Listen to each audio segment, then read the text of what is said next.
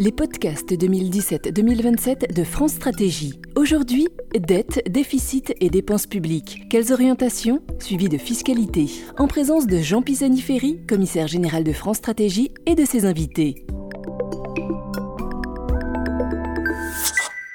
Le thème d'aujourd'hui euh, rassemble deux notes. Une note sur euh, dette, déficit et dépenses publiques, et puis une note sur euh, la fiscalité. Il nous a semblé que les deux touchant au sujet naturellement des finances publiques, il était, bon de les rassembler pour, pour un débat. donc on va procéder de la manière usuelle. il va y avoir une présentation extrêmement synthétique de, de Christophe Guardo euh, qui va présenter euh, l'ensemble des deux notes. Il va y avoir un certain nombre d'interventions euh, liminaires qui, vont, qui vont suivre. Et puis ensuite, je vous propose d'avoir un débat en, trois temps, qu'on va essayer de discipliner, parce qu'il y aura beaucoup, beaucoup de choses à dire. Donc on va essayer de séparer d'un côté les questions de réglage de l'orientation budgétaire à travers la question d'aide-déficit. Euh, ensuite, d'avoir euh, une discussion sur euh, la dépense publique, le niveau de la dépense publique et, sa structure. Et puis, enfin, d'avoir une discussion sur la structure de la fiscalité. bien sûr, il y a différentes manières de faire des liens entre ces, sujets, mais nous semble qu'en en méthode, il est quand même préférable de les distinguer. Euh, ce qui permettra d'avoir une discussion un tout petit peu plus ordonnée que Fabrice Danglars et, moi allons, euh, allons animer. Voilà, euh, sauf erreur, mais Jean-Michel me corrige si je me trompe, cette séance est podcastée, donc utilisez le micro. et je passe tout de suite la parole à Christophe. Ça marche? Ouais. Alors, euh, bonjour à tous, je suis Christophe Guardo, chef de projet macroéconomie à France Stratégie, pour ceux qui ne me connaissent pas. Donc, je vais faire euh, une euh, synthèse rapide des deux notes, en commençant par la première, qui est consacrée donc à la dette, au déficit et aux dépenses publiques. Alors, il y a quelques slides derrière. On va commencer par un panorama un peu remonter un peu dans le temps, faire 30 euh, ans de retour sur la politique budgétaire en France. Donc qu'est-ce qu'on observe? Depuis euh, le milieu des années 70, la France est de manière continue en déficit et jusqu'à la période récente, elle a dérapé de manière quasiment systématique par rapport aux objectifs de programmation qu'elle s'était fixés. Cette euh, succession de déficits n'est pas le fruit d'un activisme particulier en période où l'activité aurait eu besoin d'être soutenue. Au contraire, la majorité du temps, euh, l'orientation budgétaire a été acyclique, c'est-à-dire neutre par rapport au cycle économique, ou au contraire procyclique. Sauf exception, euh, la France n'a pas profité des périodes fastes pour faire des économies et consolider lorsque c'était possible. Que faire aujourd'hui? Euh, La France est engagée dans son programme de stabilité à poursuivre la réduction de son déficit de manière à revenir sous le seuil des 3% en 2017, conformément à ses engagements au titre du pacte de stabilité et de croissance. Ceci ne libère pas pour autant dans la mesure où euh, l'ajustement budgétaire devra se poursuivre, puisque, comme vous le savez, euh, il y a dans les textes également l'engagement de converger à moyen terme vers un objectif de dette publique sur PIB de 60%. D'après nos calculs, euh, pour atteindre cet objectif, il faudra mener sur la décennie à venir un ajustement budgétaire supplémentaire de l'ordre de 2 à 4 points de PIB. Il existe pour autant un débat sur le niveau optimal de la dette publique qu'on va, aujourd'hui, qu'on va voir aujourd'hui, et puis sur les moyens aussi de sa réduction. Euh, on rappelle notamment dans la note un débat qui a été soulevé par le FMI, un papier du FMI qui, met en évidence le fait que pour beaucoup de pays avancés, euh, la dette publique est encore très loin en France, euh, notamment d'un seuil qu'on peut considérer comme étant maximal. Alors, on considère bien entendu qu'à moyen terme, l'impératif de réduction de dette publique ne fait pas vraiment question, mais il y a quand même un débat légitime à avoir sur la stratégie de court terme, et ce d'autant qu'on est actuellement en France, comme dans beaucoup d'économies avancées, dans une situation de croissance relativement faible et de taux d'intérêt extrêmement bas qui, on en discutera tout à l'heure, euh, soulève la question de savoir s'il serait intéressant ou pas d'en profiter pour investir. Pour en venir maintenant au moyen de réduire le déficit et puis rentrer un peu dans le vif du sujet, euh, vous parlez des dépenses publiques maintenant. Alors, ce qu'on a fait dans la note, c'est qu'on a comparé la structure des dépenses publiques en France à celle d'un ensemble de pays avec un niveau de dépenses publiques comparable au nôtre. C'est ce qui est représenté sur ce graphique-ci. Alors, ces comparaisons, elles ne sont pas précises, mais elles offrent néanmoins des éclairages relativement intéressants. Premier point, on constate en comparaison de ce groupe témoin que euh, l'essentiel de l'écart, trois quarts de l'écart, euh, provient des dépenses de vieillesse, qui sont donc des dépenses de retraite. C'est ce qui s'explique essentiellement par un choix de socialisation quasi complet du système de retraite en France. Euh, il faut faire preuve quand même de prudence dans les comparaisons en fait, de, ces, ce type d'agrégats, puisque beaucoup des pays qui composent l'échantillon ont des systèmes mixtes qui impliquent une forme de capitalisation et des contributions qui peuvent être de niveau équivalent mais euh, qui n'ont pas, pas, comme contrepartie un prélèvement obligatoire. Je ne sais pas si on entend. Euh, deuxièmement, deuxième poste, les dépenses consacrées au logement. Alors on ne voit pas très bien, mais tous les graphiques ils sont dans les, euh, sont dans les notes qui sont dans le dossier de séance. Les dépenses de logement aussi représentent un écart relativement important par rapport au groupe témoin. les dépenses consacrées au logement en France font de l'ordre de 40 milliards d'euros. Donc il y a les aides à la pierre, puis il y a les aides il y a les aides de logement, il y a différentes choses. Euh, de manière plus générale, la France dépense des sommes relativement importantes sur des, euh, dépenses. Pardon, je, baisse le volume. Oui. Euh, consacre des sommes relativement importantes sur des dépenses qui sont destinées à corriger les dysfonctionnements de marché. Donc il y a le logement qu'on vient d'évoquer, il, y a aussi, aussi l'emploi et puis dans une moindre mesure l'innovation. Ces trois masses représentent une somme de l'ordre de 160 milliards d'euros. et donc ça fait environ 8 points de PIB avec des résultats qui ne sont pas toujours à la hauteur des moyens engagés. Euh, troisièmement, et c'est le graphique suivant, alors là c'est pas tout à fait la même approche parce que dans le premier c'était une décomposition par nature de la dépense, là on est par fonction. Euh, on constate qu'il y a des écarts relativement importants en France sur euh, les rémunérations, les dépenses de subvention, capital et transferts qui sont compensées par des dépenses moindres de fonctionnement. Alors là aussi, il faut faire attention dans l'interprétation des chiffres des graphiques parce que certains postent sur la contrepartie d'autres, notamment le choix d'administrer de manière directe ou non certaines politiques publiques qui vont conduire en fait à des consommations intermédiaires dans les dépenses de fonctionnement plutôt que des rémunérations. Donc il faut être prudent dans les comparaisons. Si on fait un point néanmoins sur les rémunérations, euh, c'est encore un sujet qu'on évoque en détail dans la note. Euh, il est relativement difficile de dire en fait à l'échelle agrégée si euh, ces dépenses de rémunération plus importantes proviennent de salaires plus élevés ou d'effectifs qui seraient trop élevés. Euh, dans les comparaisons internationales des niveaux de rémunération, on ne met pas en évidence euh, des salaires qui seraient particulièrement plus élevés en France dans le public en comparaison de métiers équivalents dans, euh, dans, le privé, mais avec des disparités relativement importantes. Donc c'est encore des choses qu'on met en avant dans la note. les enseignants typiquement en France sont moins bien rémunérés que dans d'autres pays européens, et à l'inverse, les, agents dans les administrations centrales le sont mieux. Enfin, dernier sujet, dépenses publiques qu'on traite dans la note, la France est dotée d'une organisation territoriale coûteuse. Euh, l'augmentation des dépenses publiques depuis le début des années 2000 euh, est imputable pour un tiers aux collectivités locales.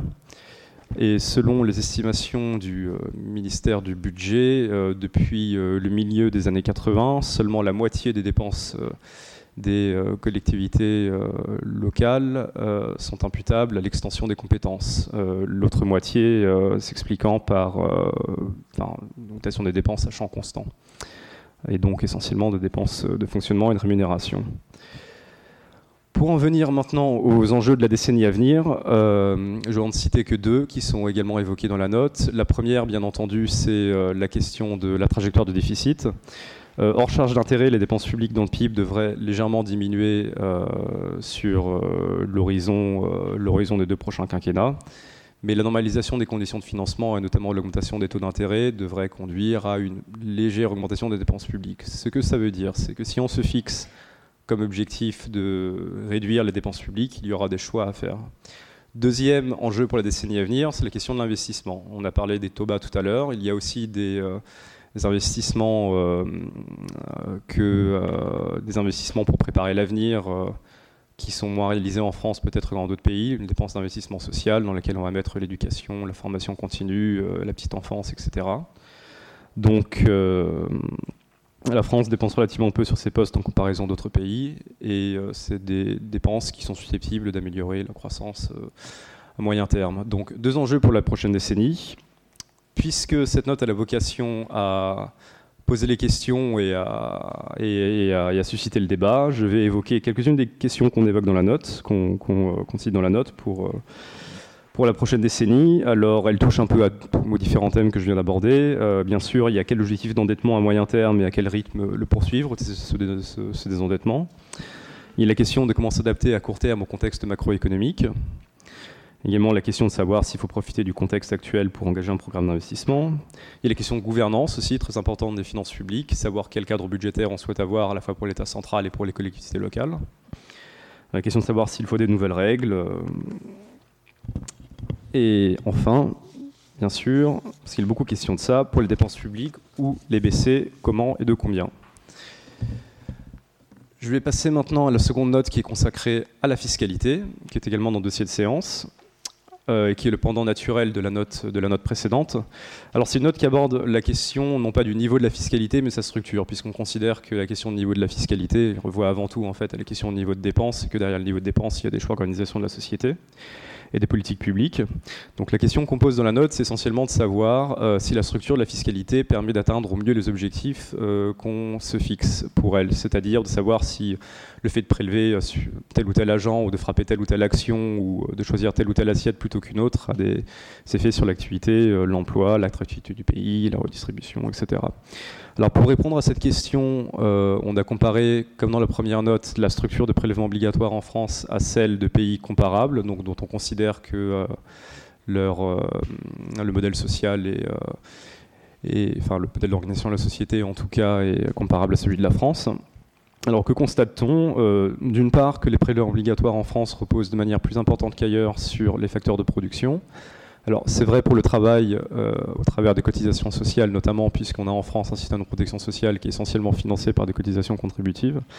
Mais également, euh, il y a aussi également tout un ensemble d'autres taxes qui pèsent, d'autres, prélèvements obligatoires qui pèsent sur le travail, qui sont la taxe sur les salaires, euh, le versement transport, etc., etc., qui représentent une masse relativement importante de l'ordre de 35 milliards d'euros en 2014, il me semble.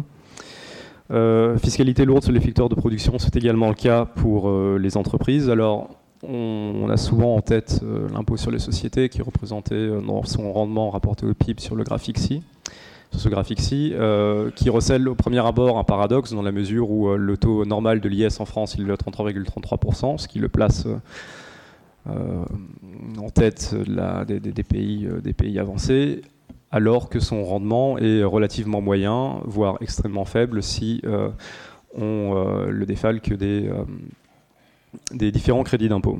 Alors bon, ça, s'explique assez facilement par les, différents crédits d'impôt qui existent, le taux d'IS réduit à 15% pour les petites entreprises. et on pourrait avoir tendance à penser que, comme son rendement il est moyen, il ne pèse pas excessivement sur l'activité. Ce qu'il faut avoir en tête, c'est qu'en fiscalité, ce qui compte, c'est les taux marginaux. Et que le taux marginal de l'IS pour la majorité, euh, pour les sociétés qui sont assujetties au taux normal, il est de 33,3%. Donc il reste plus élevé qu'ailleurs et il est susceptible d'avoir un impact sur l'investissement, la croissance et l'emploi. Euh, deuxièmement, il y a tout un ensemble d'autres taxes sur la production qui pèsent également sur les entreprises, qui sont toutes celles qui sont assises sur le foncier, euh, et puis tout un ensemble d'autres taxes de type, euh, de type, euh, de type, de type, oui, la taxe sur les bureaux en Ile-de-France, etc., qui individuellement représentent des, des, sommes qui ne sont pas considérables, mais qui, mises bout à bout, représentent des sommes importantes. en France, ça représente 3 points de PIB, ce qui est le double de la moyenne européenne pour ce type de taxe. Alors, la contrepartie de cette fiscalité sur la production est un poids plus faible de l'impôt sur les ménages et sur la consommation, euh, et un recours donc euh, consommation, on parle de TVA, avec euh, un rendement de la TVA qui est plus faible que dans beaucoup d'autres pays, un taux normal qui est, qui est plus bas, et un rendement effectivement un peu plus faible qui s'explique par ce taux, mais aussi de nombreuses mesures d'exonération sectorielle et des taux réduits qui s'appliquent à de nombreux produits.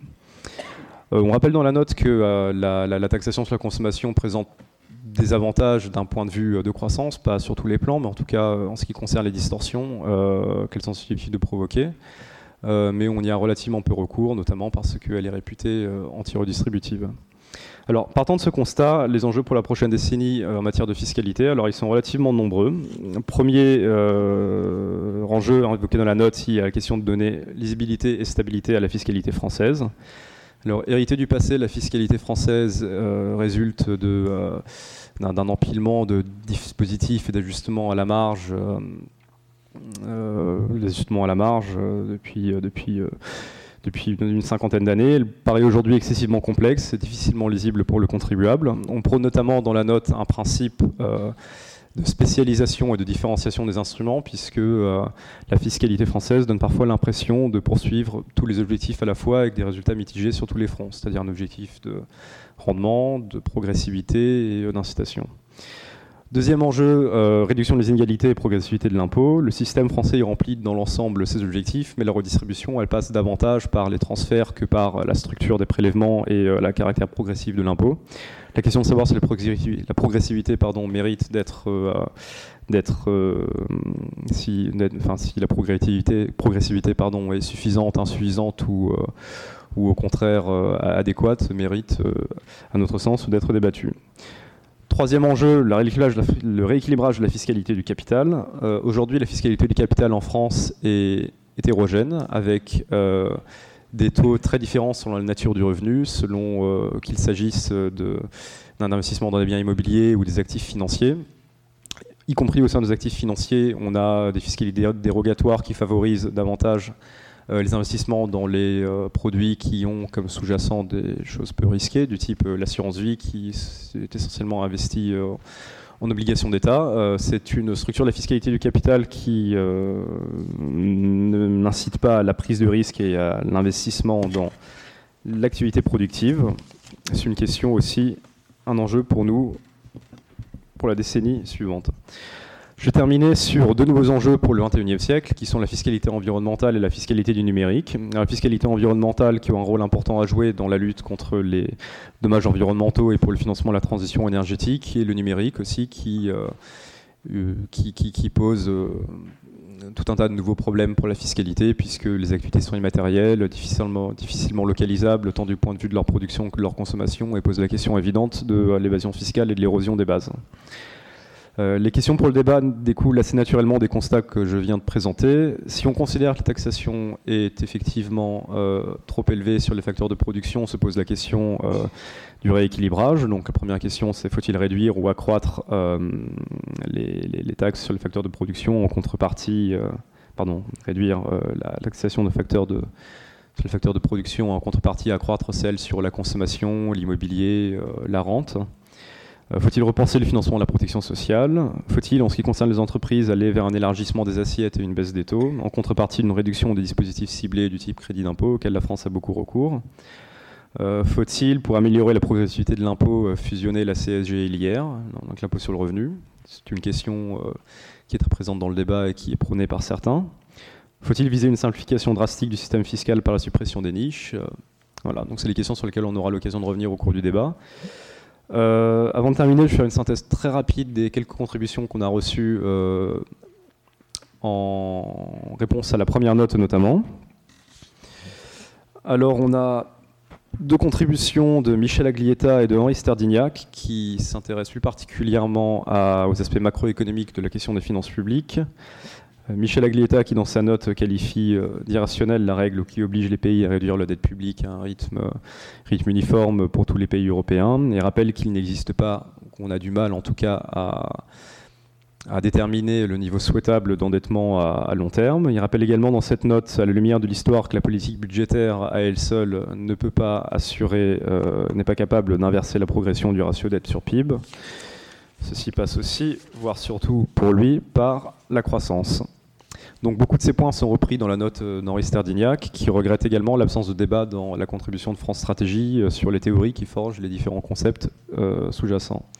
On a également une contribution de Pierre Baudy de la Fondation Jean Jaurès, qui souligne notamment qu'il est abusif d'englober dans la même dépense publique des dépenses de fonctionnement et des transferts sociaux. Considère également que la comparaison d'indicateurs de dépenses entre pays n'a pas beaucoup de sens, car tout dépend de l'organisation qui a été choisie par la société pour répondre aux besoins sociaux. Enfin, sur les retraites, il évoque un dérapage, là où nous parlons de générosité, lui observe le simple terme d'un contrat passé avec les générations actuellement à la retraite.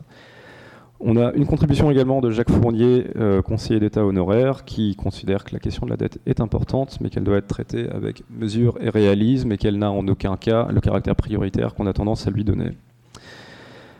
On a également une note contribution de François Ecal, qui est présent ici, président de FIPECO, qui partage dans l'ensemble le diagnostic de France Stratégie euh, et qui livre dans sa contribution un ensemble de réponses aux questions qu'on soulève.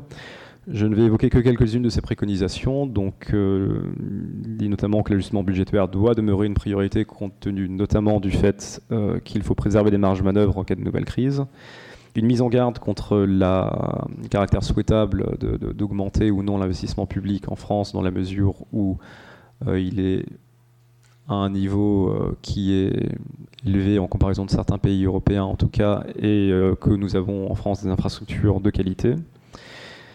Euh, il fournit également un ensemble de pistes pour euh, le renforcement de la gouvernance euh, des finances publiques en France et des institutions budgétaires.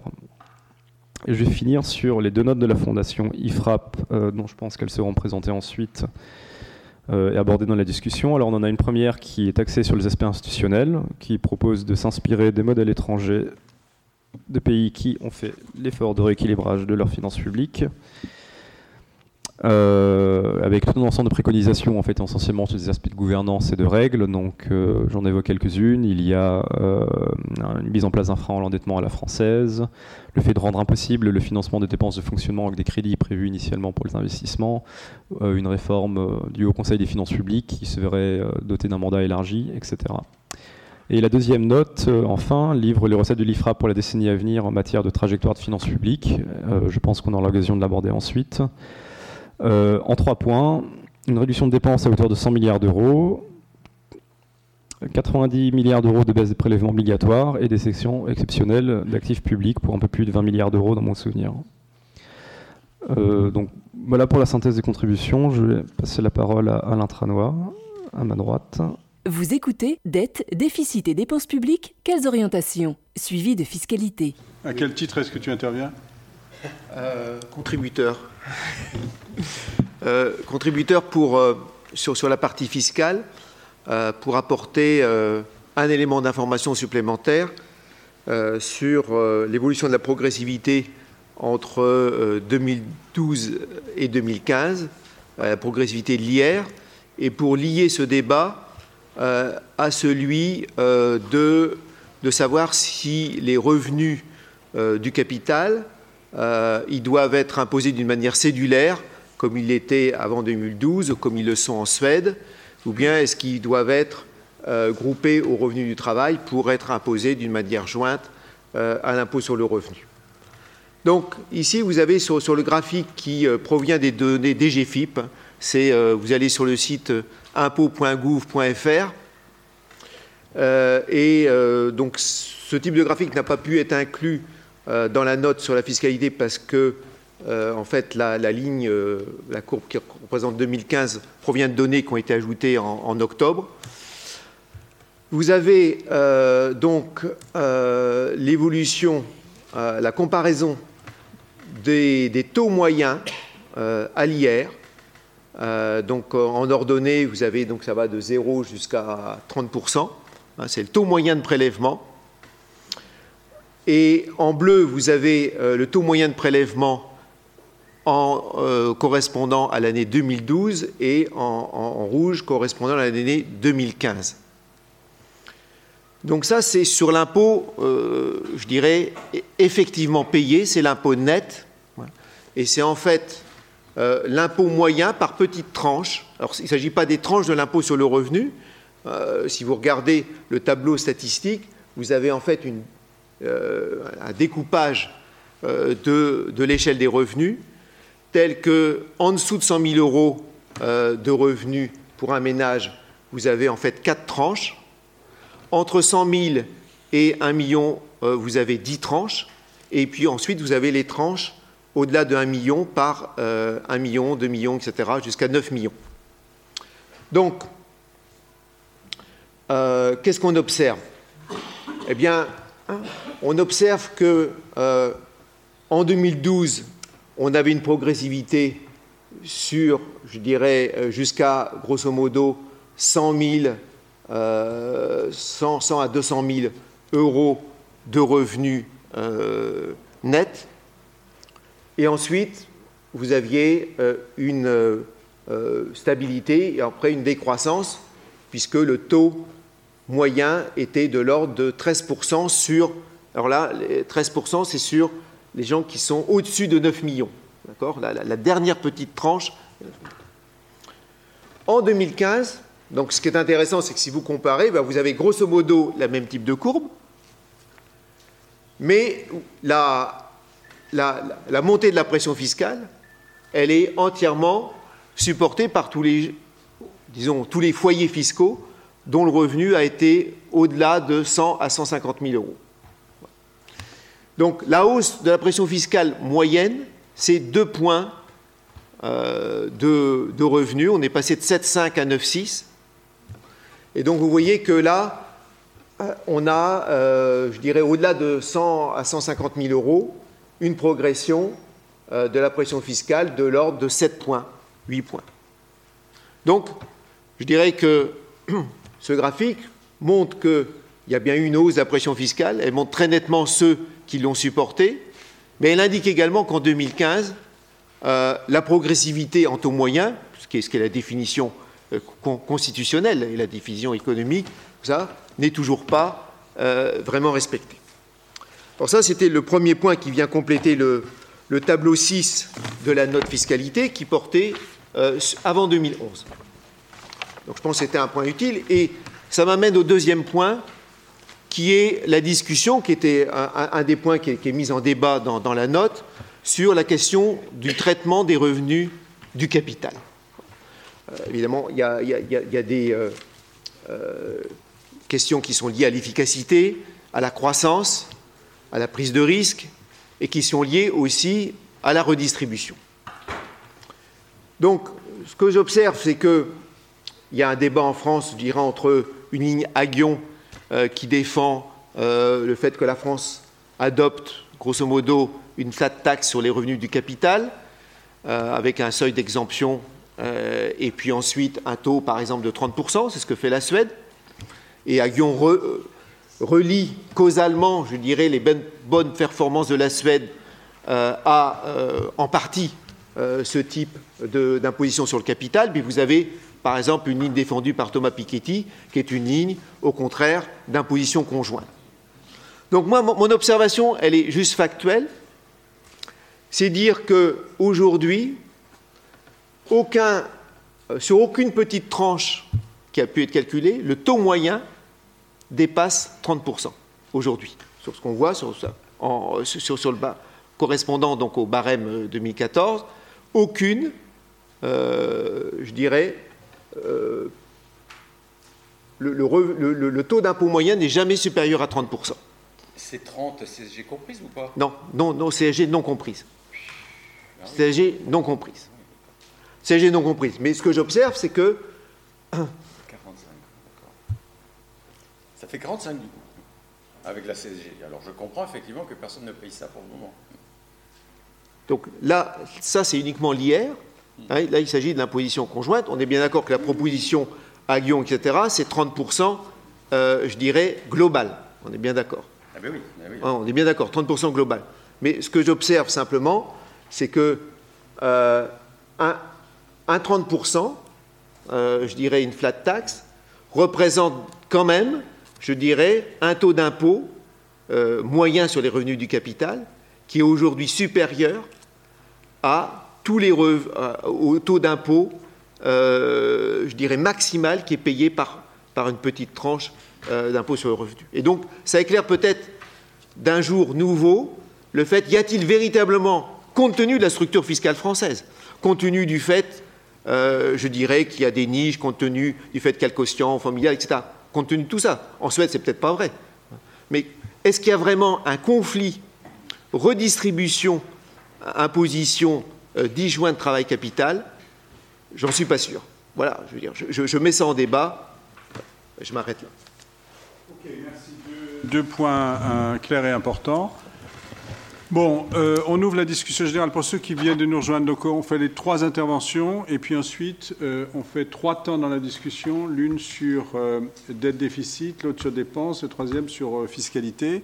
Je vais devoir être sauvage dans la, gestion des temps de parole parce que sinon, vous êtes là jusqu'à une heure indue. Est-ce que je ne voudrais pas être votre sort ce soir? Euh, donc, euh, je commence par, euh, logiquement, par Agnès Verdier-Molinier, puisque j'imagine qu'elle va vouloir parler de dépenses. Je ne sais pas ce qui me fait dire ça. Et, donc, je crois que Michel Tally et Gaspard Koenig veulent plutôt parler fiscalité. Voilà. Bon, bonsoir à tous. Merci de m'avoir invité. Donc, en, dix minutes, je vais essayer d'être très, très rapide sur euh, tout ce que nous avons euh, publié ces derniers temps à la Fondation IFRAP, ça a déjà été évoqué. Hein, euh, pour un objectif de rééquilibrage des finances publiques, nous proposons de nous inspirer des modèles suédois et suisses notamment qui ont des systèmes de frein à l'endettement. Euh, qui ont une vision euh, beaucoup plus pluriannuelle que celle de la France. Hein. Celle de la France, euh, évidemment, elle est pluriannuelle dans la loi de, programmation des finances publiques, mais elle est quand même très annualisée par le vote du budget et le vote du PLFSS que vous connaissez tous très bien. Et vous savez aussi tous que les lois de programmation des finances publiques ne sont pas, disons, en termes de d'imposition de, leur cadre euh, très très strict, puisqu'on a vu dernièrement des lois de programmation des finances publiques être très largement modifiées. Euh, donc là, il y a vraiment une question qui se pose euh, sur ce cadre qui doit être repensé, à notre avis, comme d'ailleurs ce qui a été évoqué tout à l'heure, le rôle du Haut Conseil des finances publiques. Euh, qui devrait être, euh, selon ce que nous proposons dans notre étude, euh, beaucoup plus indépendant sur sa capacité de, chiffrage. et sa, disons, la, réactivité des services à, envoyer les éléments de, chiffrage, les élasticités, etc. Donc là, on se pose des, questions sur la, capacité du Haut Conseil à répondre dans le temps imparti sur des, questions qui sont quand même extrêmement complexes. Euh, je ne vais pas revenir dessus, vous les connaissez toutes. Euh, par ailleurs, euh, je pense que c'est très très important et on a eu beaucoup d'occasions à la Fondation IFRAP de travailler sur ces questions, de reparler du rôle vraiment central du Parlement dans l'évaluation des politiques publiques. tous les pays qui ont été évoqués, et sur lesquels nous avons travaillé nous aussi de, notre côté, que ce soit la Suède, que ce soit le Royaume-Uni, euh, le Canada, euh, l'Australie euh, ont auprès du Parlement des organes d'audit qui sont beaucoup plus forts euh, beaucoup plus important euh, que tout ce qu'on peut avoir en France. Alors nous, on a beaucoup travaillé sur la réforme constitutionnelle de 2008. Il a été créé, grâce à cette réforme constitutionnelle, un comité d'évaluation et de contrôle des politiques publiques qui est vraiment microscopique par rapport aux enjeux. Hein, un million d'euros de budget, 4 euh, à 6 rapports par an. il faut bien savoir qu'à l'article 24 de la Constitution figure que le rôle du Parlement aussi, c'est d'évaluer les politiques publiques. Et si on ne remet pas le Parlement au cœur de ce dispositif, euh, parce que c'est aussi ce rôle de contre-pouvoir des élus de la nation, euh, il y a toujours un déséquilibre euh, dans la démocratie. Aujourd'hui, il faut bien savoir que la plupart des rapports parlementaires, même les rapports spéciaux des parlementaires à la Commission des finances, sur l'ensemble des dépenses, puisque c'est divisé en plusieurs budgets avec des rapporteurs spécialisés sur chaque budget, sont rédigés sur, en plus grande partie par les administrations concernées. Hein. Donc là, un organe d'audit qui serait associé au Parlement, peut-être une partie de la Cour des comptes, hein, ça demande peut-être de couper la Cour des comptes euh, en, deux, euh, est, totalement euh, enfin, incontournable hein, dans les prochaines années. On a créé la loi organique des lois de finances, la LOLF, mais on n'est pas allé jusqu'au bout de la démarche. Et, ça, ce sera absolument euh, fondamental si on veut que chaque euro de dépenses publiques soit véritablement évalué, parce que c'est de ça dont, on parle. Est-ce qu'il en a envie, le Parlement? Alors, euh, je pense qu'aucun Parlement, d'aucun pays dont on a parlé, n'a de parlementaire parfait. Hein. Euh, mais il y a toujours une quinzaine de parlementaires qui sont des gens passionnés, intéressés par les finances publiques, Et moi, je, pense pouvoir vous en citer de, tête là au moins 5 ou 10 qui sont tout à fait capables de véritablement travailler, œuvrer à ce rôle d'évaluateur. Et, je pense que de dire que le Parlement finalement ne serait pas capable par sa composition de, jouer ce rôle, c'est nier euh, plus de la moitié du rôle euh, du Parlement. Parce qu'on critique beaucoup nos parlementaires parce qu'ils légifèrent trop. Euh, finalement, c'est aussi le, gouvernement qui les incite à légiférer énormément. Mais on ne parle jamais de cette question de l'évaluation. Et, ça a été occulté euh, en 2008 par, euh, à l'époque, l'anniversaire de la Cour des comptes, qui a fait qu'on a choisi finalement de ne pas aller vers cette réforme. Je crois qu'aujourd'hui, il est, vraiment temps de, le faire. Ensuite, euh, la question, c'est de se donner des objectifs. Quels sont les objectifs que nous voulons atteindre? Les objectifs en termes de pourcentage de dépenses publiques par rapport au PIB et en termes de pourcentage de prélèvements obligatoires par rapport au PIB. Vous avez très bien souligné dans votre note de France Stratégie euh, que euh, la moyenne hein, des pays types que vous avez euh, choisis dans votre étude était à 51% de dépenses publiques par rapport au PIB. Je pense que c'est un bon objectif d'être autour de 50 ou 51 dans un premier temps, à l'horizon par exemple 2022. et ça, c'est quelque chose qu'il faut à un moment décider de manière claire et, se donner véritablement un, objectif à atteindre. Par ailleurs, le, sur les prélèvements obligatoires, on pourrait être sur un objectif de 42 ou 43% de taux de prélèvements obligatoires. C'est quelque chose qu'il faut aussi décider. Euh, ce qui a été mal fait dans la soi-disant baisse des dépenses publiques ces dernières années, c'est qu'il y a eu, par exemple, la révision générale des politiques publiques, la modernisation de l'action publique. À aucun moment, il n'y a eu une véritable... Euh, baisse de la dépense en réalité, puisqu'on est toujours autour de 57% de dépenses publiques par rapport au PIB, euh, y compris les crédits d'impôt. Mais là, c'est toute une question, euh, est-ce qu'on met les crédits d'impôt ou pas? Je pense qu'il faut les mettre. Euh, et, là, on voit bien que la part de dépenses publiques dans le PIB, elle n'a pas baissé. Donc, euh, même si certains ont pu afficher 15 euh, milliards d'économies, 50 milliards d'économies, ou 46 milliards d'économies, ou 41 milliards d'économies, quelle que soit la manière de compter, euh, la part dans le PIB, elle est toujours à 57% ou à 56,4%, enfin selon ce qu'on choisit de, regarder comme chiffre. Et là, c'est une question qui est aussi très importante vis-à-vis de la population, c'est-à-dire dire, vers où on va. Voilà. Parce qu'il ne suffit pas de faire des économies d'un côté et de dépenser plus de l'autre. Euh, finalement, ça, ça, ne, change rien au final. pour la, question de, de, la dépense, nous, on, affiche un objectif de environ 90 milliards de, de baisse de dépenses. tout à fait logiquement, par rapport à ce que vous évoquez dans la note, hein, euh, euh, des retraites qui sont plus chères qu'ailleurs, euh, une santé qui est plutôt plus chère aussi, et puis des dépenses de masse salariale qui sont plutôt plus chères aussi.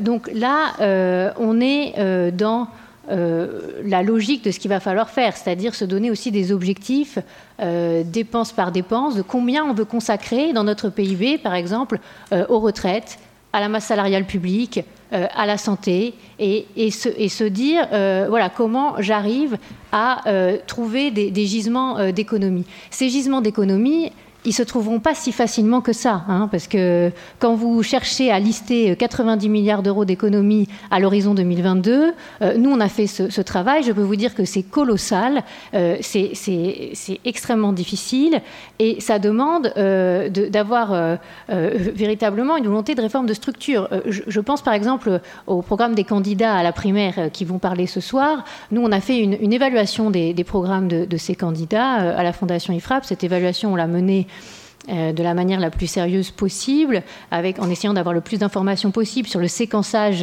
euh, des baisses de dépenses, des hausses de dépenses, des baisses d'impôts, des hausses d'impôts. Et euh, il apparaît que sur de nombreux sujets, par exemple l'ONDAM, la maîtrise de l'ONDAM, hein, il y a des, des, des, objectifs qui sont clairement pas atteignables, avec des tendanciels qui sont clairement modifiés par rapport aux tendanciels actuels. Euh, et là, euh, ça pose aussi la question de est-ce que euh, ceux qui vont être responsables des, réformes dans les prochaines années auront, oui, auront véritablement en, tête euh, les, réformes structurelles qui leur permettent d'arriver à cette maîtrise, par exemple, de l'ONDAM. Je ne crois pas qu'avec l'organisation actuelle de l'assurance maladie, on puisse réussir à dégager les économies de l'ordre de 20 ou 24 milliards d'euros à l'horizon 2022. Ça demande de revoir la gestion de l'assurance maladie, la question du coût de gestion euh, euh, des caisses publiques, etc. Euh, je ne pense pas non plus qu'on puisse réduire la masse salariale publique sans travailler sur la question du temps de travail des agents. Vous dites très bien dans l'étude que finalement nos agents sont euh, payés à peu près comme dans les autres pays, sauf pour, l'éducation, enfin bon bref, mais euh, à aucun moment on invoque le temps de travail, qui est quand même très différent entre la France et les pays euh, comparables en termes de temps plein. là, nous avons beaucoup travaillé sur ces questions aussi. Il y a un phénomène de sous-travail dans nos administrations qu'il faut absolument aussi quantifier. Il y a le rapport Philippe Laurent, mais je crois qu'il va falloir aller beaucoup plus loin sur qu'est-ce qu'on appelle un temps plein et comment on le, rémunère en France euh, dans nos, services publics. Pour venir sur le volet fiscalité euh, très très rapidement, parce que je sais que j'ai déjà quasiment utilisé mon temps de parole, euh, la, dépense et la fiscalité sont intimement liées. Et vouloir baisser les impôts sans baisser les dépenses est une impasse. Il faudra, dans les années qui viennent, un engagement très clair des gouvernements, quels qu'ils soient, à chaque fois qu'ils baissent l'impôt d'un euro, qu'il baisse aussi la dépense d'un euro en face. Je pense que c'est absolument euh, essentiel.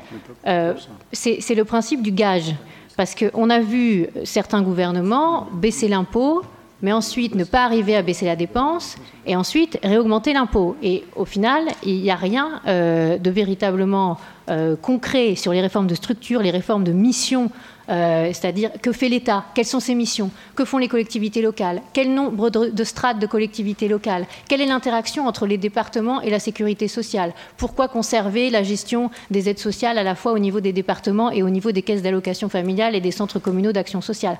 toutes ces questions-là qui sont absolument fondamentales et sans lesquelles on ne fera pas un euro euh, d'économie sur nos dépenses publiques, euh, finalement, euh, on risque de les laisser passer si on commence par une baisse très importante de l'impôt dès la première année. Donc, de par toute l'étude qu'on a menée euh, sur ces questions, je pense que ça nous fait considérer qu'une baisse de 50 milliards d'euros d'impôts, par exemple, la première année, ne serait pas forcément la bonne idée. Une baisse de l'impôt sur plusieurs années, voire même 5 ans, voire même 7 ans, nous on l'a modélisé pour nos propres propositions sur 7 ans, il ne faut pas être complètement euh, euh, toujours dans une idée euh, du quinquennat où on s'arrêterait en 2022. D'ailleurs, sur les retraites, on voit très bien que la plupart des candidats se sont totalement affranchis de, la, barre de, finale de, 2022.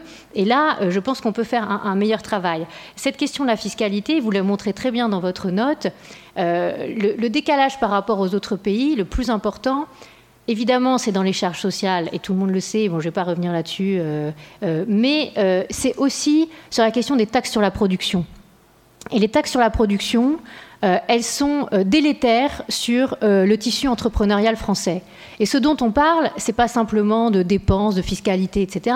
C'est un moment de santé économique de la France, de chômage, euh, et aussi, euh, aussi de réduction de la pauvreté euh, dans un second temps, parce que tous ceux qui sont au chômage subissent de plein fouet notamment la, pauvreté et, la difficulté. Et, on sait que dans certaines villes, on peut aller jusqu'à plus de 25% de, de, taux de chômage, et c'est absolument catastrophique. Pourquoi le tissu entrepreneurial se délite? C'est aussi parce que dans certains territoires, la fiscalité locale sur la production est devenue euh, beaucoup trop importante quand on l'additionne en plus euh, au reste euh, du poids de la fiscalité. Et quand on a fait des comparaisons pro forma entre la France, l'Allemagne et la Grande-Bretagne, sur ce que paient nos entreprises, on voit très bien que avec l'Allemagne, l'écart est de l'ordre de 80 milliards de taxes sur la production payées en plus par les entreprises françaises par rapport aux entreprises allemandes.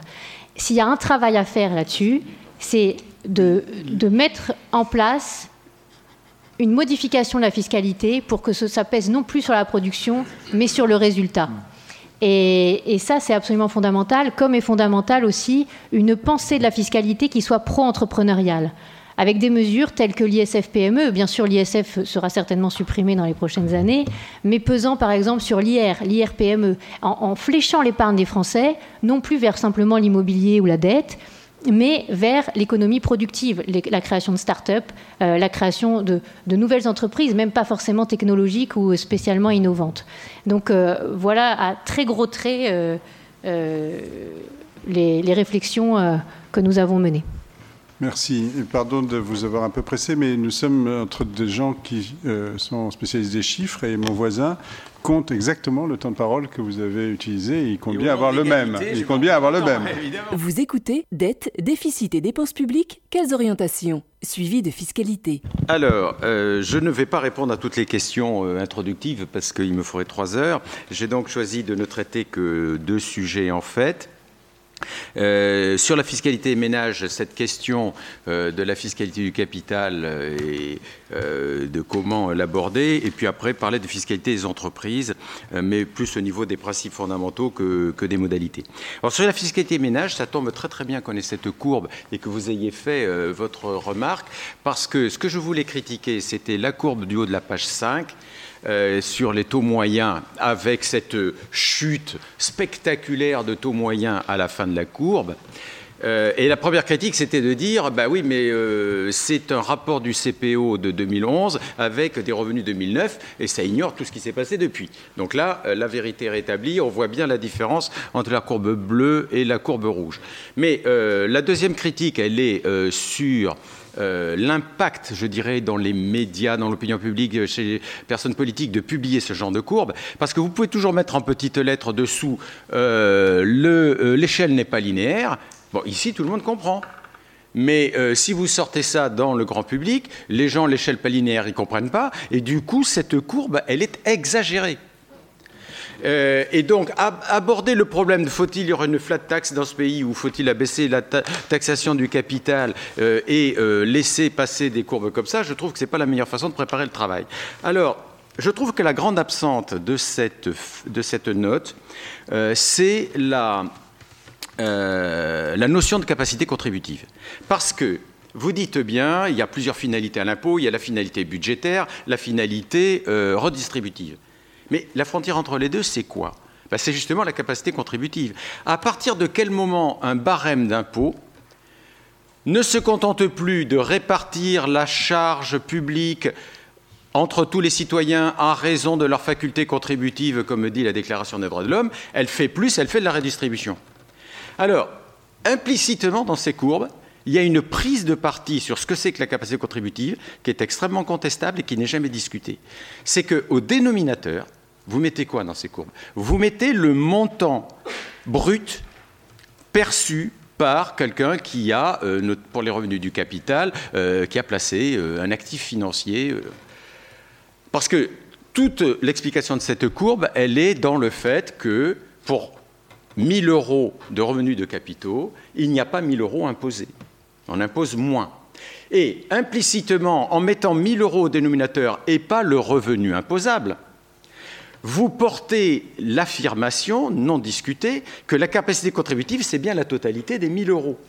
Or, c'est complètement euh, discutable parce que pour les titres de taux, quand il y a de l'inflation, il faut enlever l'inflation. Parce qu'il un principe général de fiscalité, c'est que doit être déduit euh, toutes les sommes nécessaires pour maintenir le revenu dans le temps. Et je ne peux pas maintenir mon revenu dans le temps si je laisse bouffer euh, mon investissement obligataire par l'inflation tous les ans. Alors pour le moment, l'inflation, il n'y en a pas. Mais euh, il y en a eu et il y en aura peut-être de nouveau. Donc il y a l'inflation. Pour les dividendes, il y a le problème de la double imposition entre IS et euh, impôt sur le revenu. Alors il y a des pays qui la pratiquent. Hein, et aux États-Unis, on fait une double imposition, on ne se pose pas de questions. En France, on est dit qu'il faut tenir compte de l'impôt sur les sociétés pour l'impôt sur le revenu. Alors, on peut en discuter, on dit oui, on dit non, mais si on a dit oui, ça veut dire que la capacité contributive, elle est bien exprimée par le revenu après abattement et pas avant. Donc cette courbe donne l'impression que euh, le taux baisse alors qu'il ne baisse pas. Alors pour les plus-values, c'est encore pire. Parce que dans une plus-value, qu'est-ce qu'il y a? Il y a de l'inflation. Il n'y en a plus actuellement, mais je peux très bien revendre des actifs que j'ai depuis 30 ans. Il y a de l'impôt sur les sociétés parce qu'une grande partie des plus-values dans une action, c'est du revenu non distribué qui a supporté l'impôt.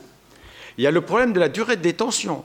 Quand je vends en une seule fois des actifs que j'ai détenus pendant 20 ans, il faut tenir compte dans le barème progressif du fait que j'ai détenu 20 ans. Et enfin, il y a le problème des moins-values. Si vraiment mes 1000 euros de plus-value, c'est du revenu comme les autres. Donc, une année comme 2009, où j'ai perdu, mettons, un million de moins-values, je les mets imputés sur mon salaire, bien sûr. Et puis, si ça me fait un déficit global, je l'impute euh, sans limitation les années d'après euh, sur tous mes revenus. Bon, je ne suis pas sûr que la DLF soit d'accord pour faire ça. Ça prouve bien que ce n'est pas des revenus comme les autres. Hein. Donc, cette courbe, implicitement, elle dit c'est le revenu brut qui est la capacité contributive. C'est faux, ce n'est jamais discuté. Dans ce pays, je vous renvoie à mon livre puisque tout le monde l'a lu, euh, dans ce pays, on passe directement aux modalités, on ne réfléchit pas sur les finalités et les principes de base de l'impôt. Quelle est la capacité contributive?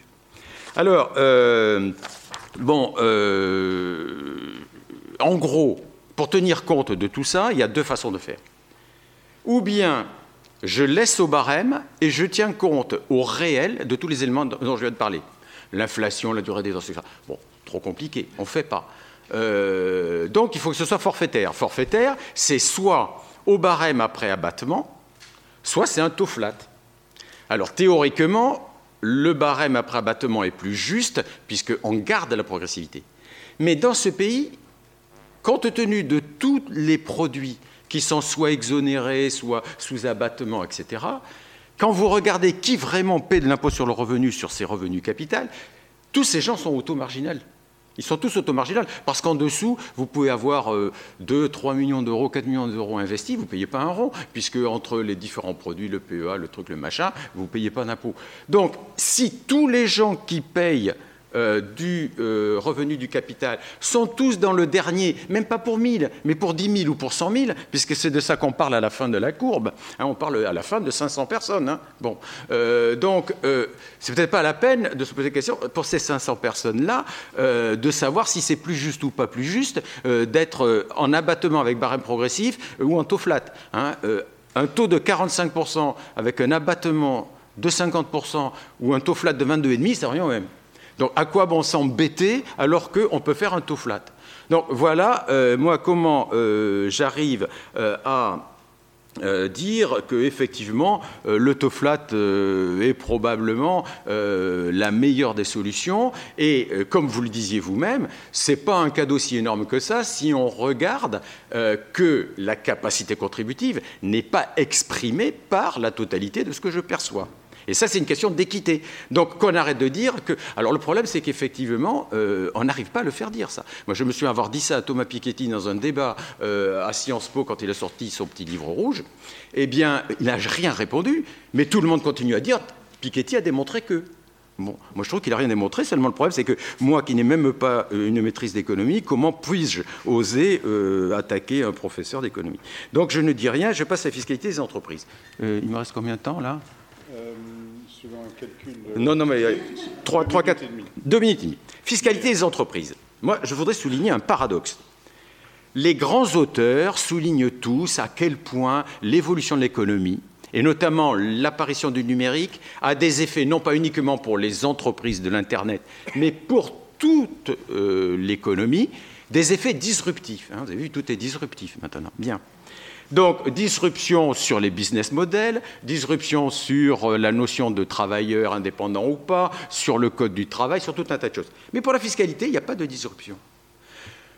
On vous dit que pour régler le problème de la nouvelle économie euh, en fiscalité, il suffit d'aménager à la marge euh, les systèmes fiscaux dont la plupart ont été inventés quelque part vers 1930, et avec quelques mesures anti-abus en plus, on s'en sort.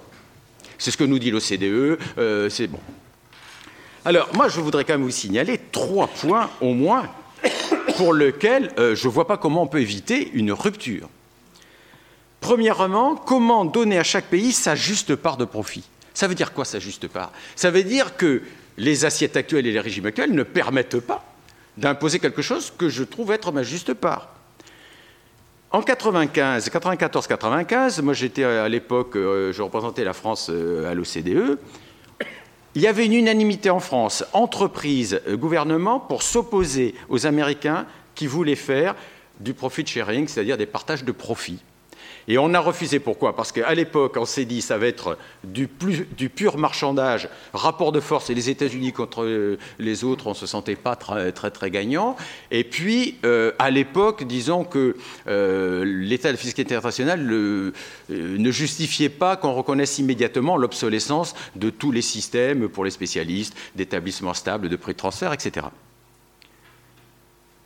Quand dix ans après, l'Europe a proposé euh, l'AXIS, l'assiette commune consolidée, il y a eu un consensus en France, entreprises, moi je te dis du coup du côté des entreprises cette fois-là, entreprises et gouvernements, disons, pour ne pas pousser très très fort le chariot euh, de la Commission sur ce sujet, et à l'unanimité sur 20 et quelques pays, je ne sais pas combien il y en avait à l'époque, hein, euh, c'est quand même beaucoup plus facile d'embourber le chariot euh, en laissant faire que de le désembourber en poussant. Donc à partir du moment où on ne poussait pas, ça s'est embourbé. Est-ce qu'on a eu raison? Quand je vois ce qui se passe en ce moment, où la réaction uniquement par l'anti-abus des pays OCDE va aboutir à des, des triples, des quadruples impositions Est-ce que le moment n'est pas venu pour le monde de l'entreprise d'avoir un peu d'intelligence et de se dire notre tactique qui consistait à gagner du temps et à tout euh, faire échouer, est-ce que c'est encore payant? Parce que là, j'en suis pas sûr. Double imposition, euh, impôt sur les sociétés, impôt sur le revenu ou d'un pays à l'autre. La France pratiquait pour l'international l'exemption, je ne fais pas payer en France, sans me préoccuper de savoir ce qui a été payé à l'étranger. Et pour les dividendes, hier, on pratiquait l'imputation avec un système très intelligent, l'avoir fiscal, le précompte. Il n'y a que les techniciens qui peuvent comprendre pourquoi il était très difficile d'optimiser avec le précompte, parce que quand on optimisait trop, on se faisait rattraper par le précompte. Bon. On est obligé de demander ça à cause de l'Europe, qui nous a dit il faut que vous le donniez aussi aux étrangers. On a dit oulala, que nenni. Donc on passe à l'abattement sur dividendes. On n'a pas du tout, à l'époque, à ma connaissance, réfléchi à c'est compliqué, mais est-ce qu'il ne faudrait pas passer à l'imputation? Parce que euh, l'optimisation qui consiste à toucher un dividende abattu en France euh, sans payer d'impôt à l'étranger, euh, c'est vrai que ça pose un petit problème. Donc là aussi, rupture par rupture, je me demande s'il ne faut pas se poser cette question. La dernière chose, c'est, alors là c'est énorme, c'est la différence entre salariés et non salariés en protection sociale et les impôts sur la production dont vous parliez. En 1945, on a décidé que les non-salariés, ils n'auraient pas de cotisation et pas de prestation. C'est leur choix, il n'y a rien à dire. Il y avait un monde étanche entre mon plombier et les grandes multinationales auxquelles j'achetais des automobiles, je louais des automobiles, etc. Maintenant, avec les plateformes, une offre éclatée peut servir une demande éclatée et donc, la micro-entreprise peut venir concurrencer la grosse entreprise. On ne peut plus continuer avec des schémas de protection sociale aussi différents et avec des impôts qui, par facilité, taxent ce qui ne bouge pas, c'est-à-dire la grosse entreprise avec ses murs, avec ses salariés, avec ses machines. Et donc, on la taxe en impôt sur la production, on la taxe en taxe sur les salaires, le pourcent logement, le pourcent ci, le truc, le machin, que les autres ne payent pas. Ça ne peut pas tenir. Donc, troisième rupture, j'ai fini. Merci beaucoup. Merci. Euh, on finit donc ce tour de parole initial par Gaspard Koenig.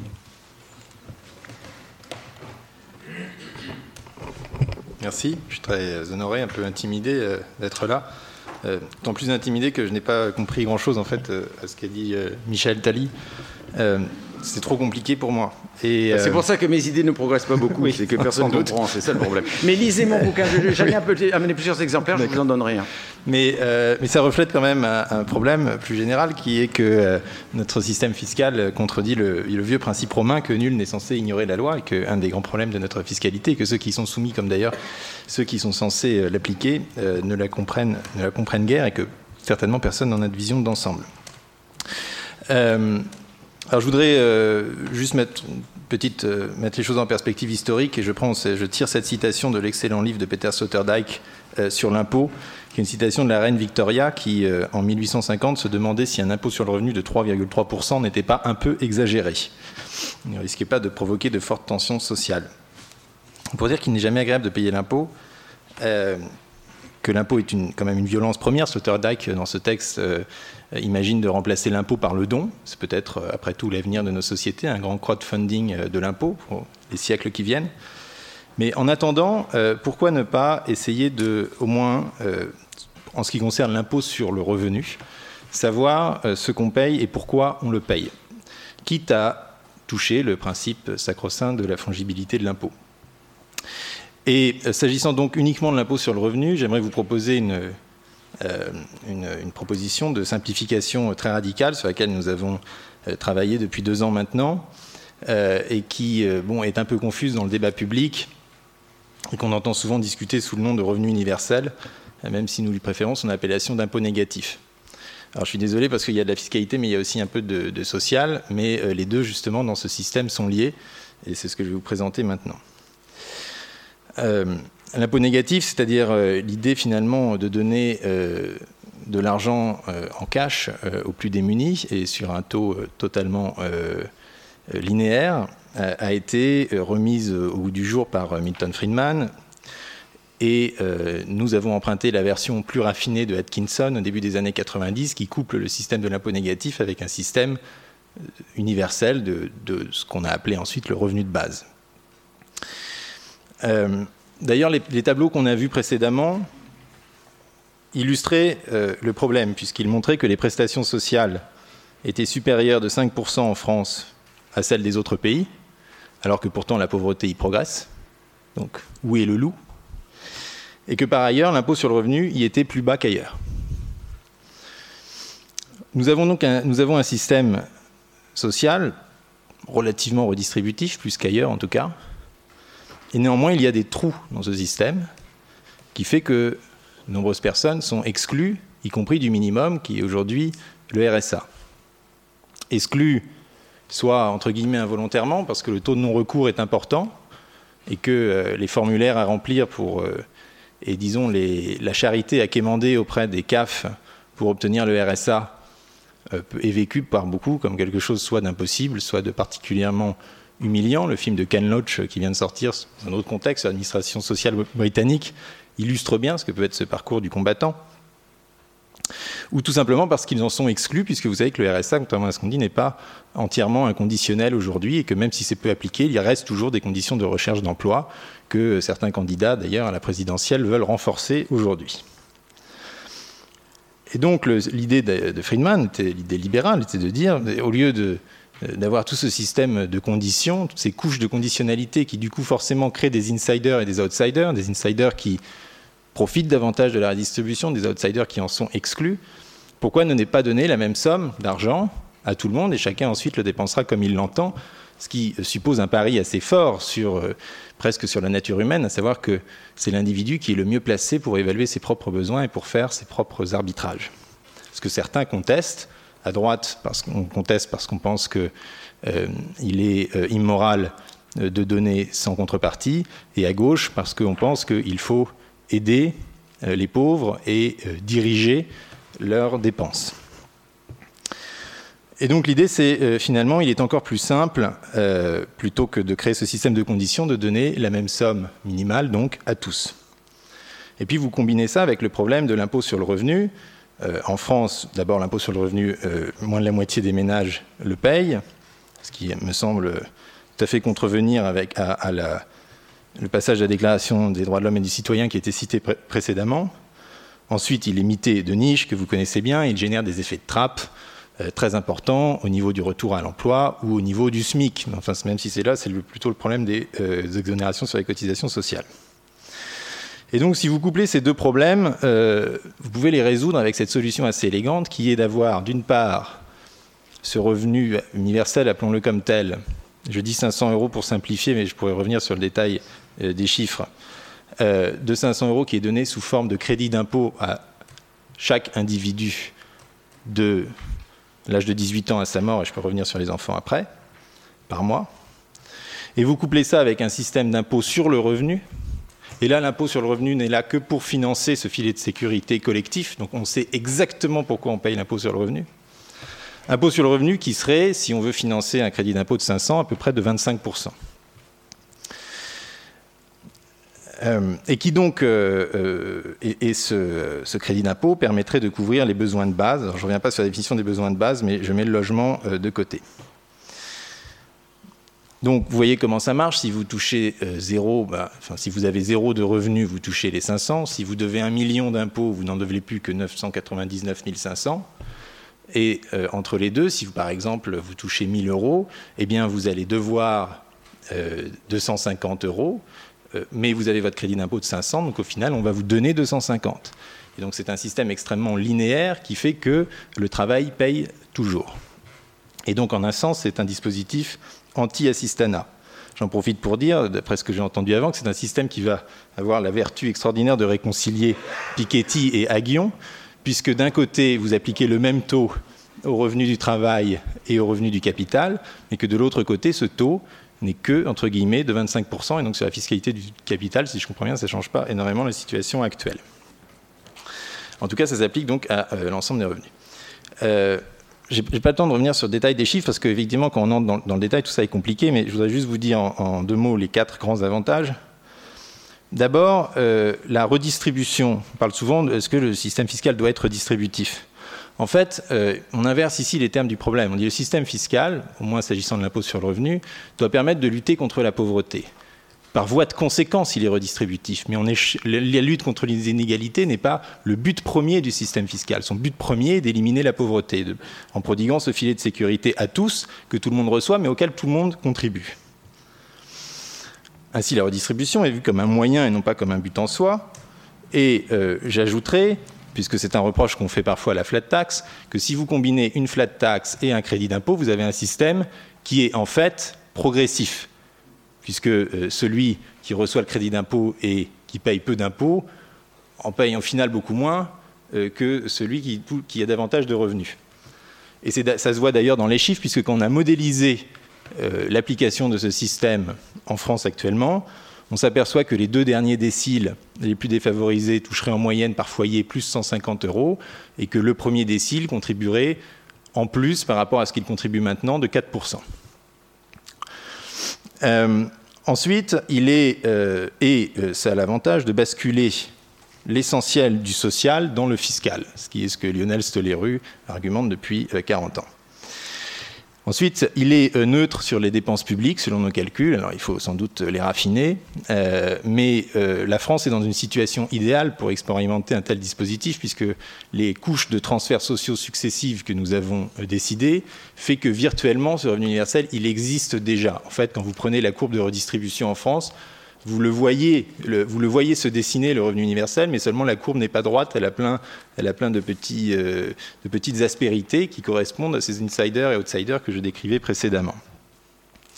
C'est d'ailleurs ce qu'écrivait François Bourguignon récemment dans euh, Les Échos. Euh, il disait Nous avons déjà le revenu universel, en effet, et donc il ne s'agit pas de changer les masses de transfert, mais simplement de changer les canaux par lesquels ils passent.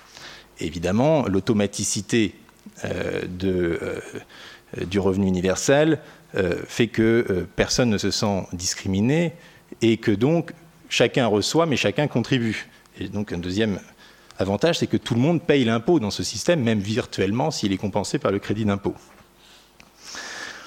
Enfin, bon, ça suppose naturellement une individualisation de l'impôt, puisque ce revenu est accordé à l'individu et je pourrais revenir sur les enfants, mais enfin vous remettez, vous rebasculez la politique familiale de la famille à l'enfant. Au lieu d'aider la famille, comme c'est le cas aujourd'hui, vous aidez l'enfant et en fait vous traduisez le système du crédit d'impôt par un crédit d'impôt par enfant, donc vous forfaitisez en fait la politique familiale.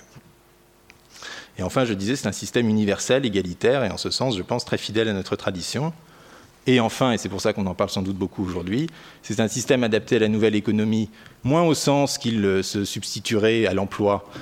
Dans l'hypothèse d'une robotisation, d'une rente sur les robots, mais ça je préfère laisser de côté, euh, euh, mais que dans des formes d'emploi beaucoup plus diverses, multi-actives, dont parlait Michel Tally, où donc les revenus sont disparates de mois en mois, eh bien cela permet d'ajuster de manière extrêmement de manière automatique l'aide à la disparité, l'aide reçue à la disparité des revenus.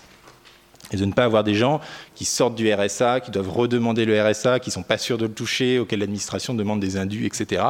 Et tout ça est en plus très coûteux pour notre administration sociale, mais je n'évoque même pas ces aspects. Voilà, merci. Merci. Nul doute qu'on va revenir sur euh, tout ça. Merci à vous trois. Donc je vous propose la chose suivante pour qu'on tienne à peu près les horaires. Euh, il est 6 euh, heures, un peu plus de 6 heures et quart. Je vous propose qu'on, puisque aucun d'entre vous n'en a vraiment beaucoup parlé, qu'on passe 10 minutes, un quart d'heure sur les questions d'aide-déficit, s'il y a des interventions sur ce sujet et qu'ensuite on passe euh, à la dépense, puis à la fiscalité pour euh, une demi-heure euh, sur chacun de ces deux thèmes, de manière à terminer à 19h30. Sur dette déficit, donc, est-ce qu'il y a des interventions? Vous écoutez Dette, déficit et dépenses publiques, quelles orientations Suivi de fiscalité. La politique budgétaire devrait être anticyclique Hein, et elle montre qu'elle est souvent procyclique. Mais ce qui est fascinant dans le tableau que vous nous présentez, c'est qu'il n'y a qu'une période où elle a été très procyclique et de manière continue pendant 4 ans, c'est 2011-2014, où on a eu consolidation pendant la récession. Tous les points que vous montrez, où effectivement elle est procyclique, sont souvent des années isolées, où on corrige après. Mais là, il semble, et vous le montrez très bien sur votre tableau, que euh, pendant quatre ans, on ait fait une politique procyclique, c'est-à-dire de consolidation pendant la, pendant la récession. Et je pense que ça mérite d'être noté parce qu'on se pose la question, notamment dans d'autres contributions, de la pression de certaines idées ou de certaines règles qui nous ont amenés à faire une politique qui est complètement contraire à ce que vous préconisez. Parce que ce n'est pas les déficits qui sont procycliques, c'est les politique qu'on conduit vis-à-vis des déficits. Et votre tableau le dit. Alors que votre titre dit les déficits sont procycliques. C'est pas ça. Hein? et votre, votre tableau est beaucoup mieux à, ce niveau. Deuxième élément, sur le fait que les, retraites sont. Euh, en fait, on n'a pas de problème de dépenses publiques en France, on a un problème de retraite. En gros, c'est trois quarts de l'écart. D'accord? Euh, Le problème, c'est que euh, on a dit, et beaucoup de précautions ont été prises, on est beaucoup plus socialisé que les autres pays il faut être plus clair, c'est une illusion statistique complète. Je vous renvoie, quand on compare avec les autres pays, je vous renvoie un rapport de la Cour des comptes qui avait fait une comparaison des retraites avec l'Allemagne. Il est clair que en Allemagne, par exemple, les professions indépendantes n'ont pas de retraite obligatoire. Bon, ça veut dire qu'ils sont dans un autre système, donc ça ne se compare pas. Bien évidemment, les, indépendants allemands se constituent une retraite, donc tout ça n'a rien à voir. Nous, en France, on a Arco-Agir et on l'a étendu, on a étendu la complémentaire. Dans tous les autres pays, ils ont des retraites d'entreprise qui ne sont pas en capitalisation, qui sont aussi en répartition, ainsi de suite, mais qui sont organisées au niveau de la branche ou de l'entreprise, et ainsi de suite.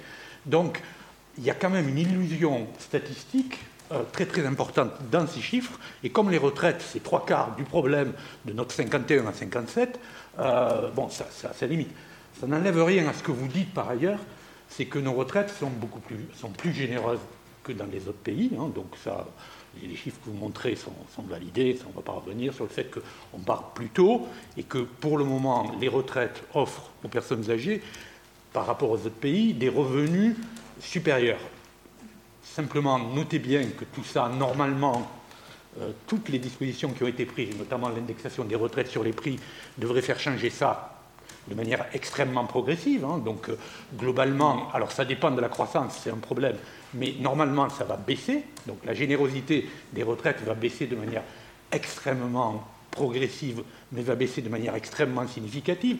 Dans euh, une prévision moyenne, là aujourd'hui, les, les retraités gagnent un peu plus de 105% par rapport à l'ensemble de la population, ils seront ramenés à 85%, d'accord?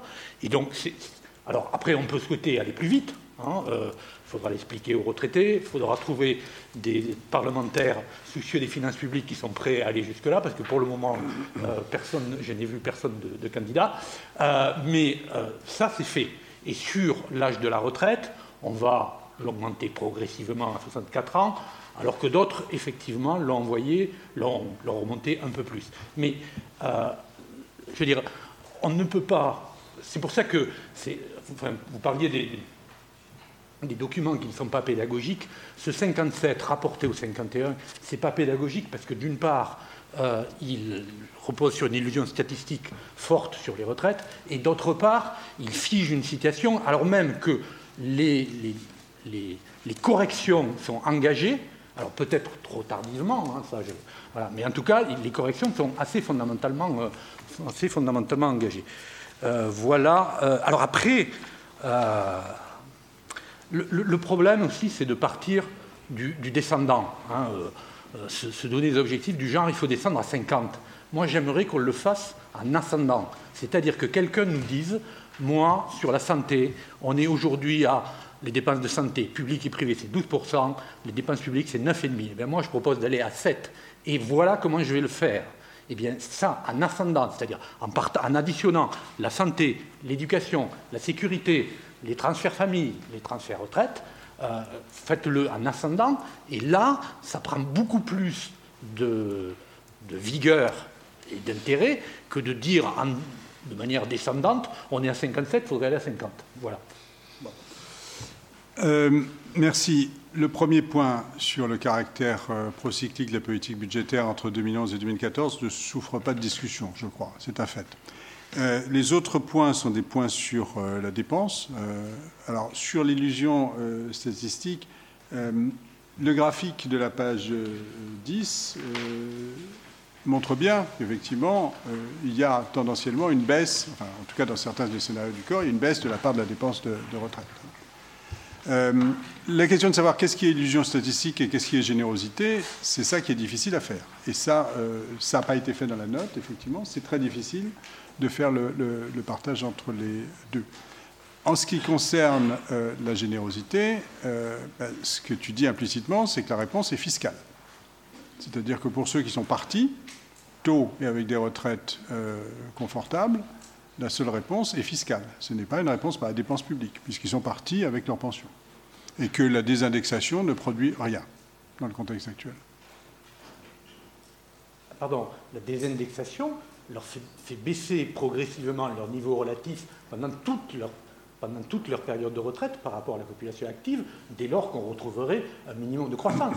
Donc, même la population déjà partie à la retraite euh, va, subir, enfin celle qui part aujourd'hui, va subir pendant 20 ans une dégradation relative de son niveau de vie, même si, elle va, même si elle va maintenir son pouvoir d'achat. Et franchement, là aussi, quand on dit les retraités sont à 7%, de l'ensemble de la population. Je ne vais pas rentrer dans les détails, mais euh, c'est notamment parce qu'il y a des retraités jeunes qui sont partis euh, récemment sur la base de, niveaux de salaire plus élevés. Mais si vous prenez la, génération plus de 75 ans, euh, elle n'a pas un niveau de vie supérieur à celui des, à celui des actifs, hein, et, même pas supérieur à celui de l'ensemble de la population. Donc il y a, une, vraie génération. Voilà.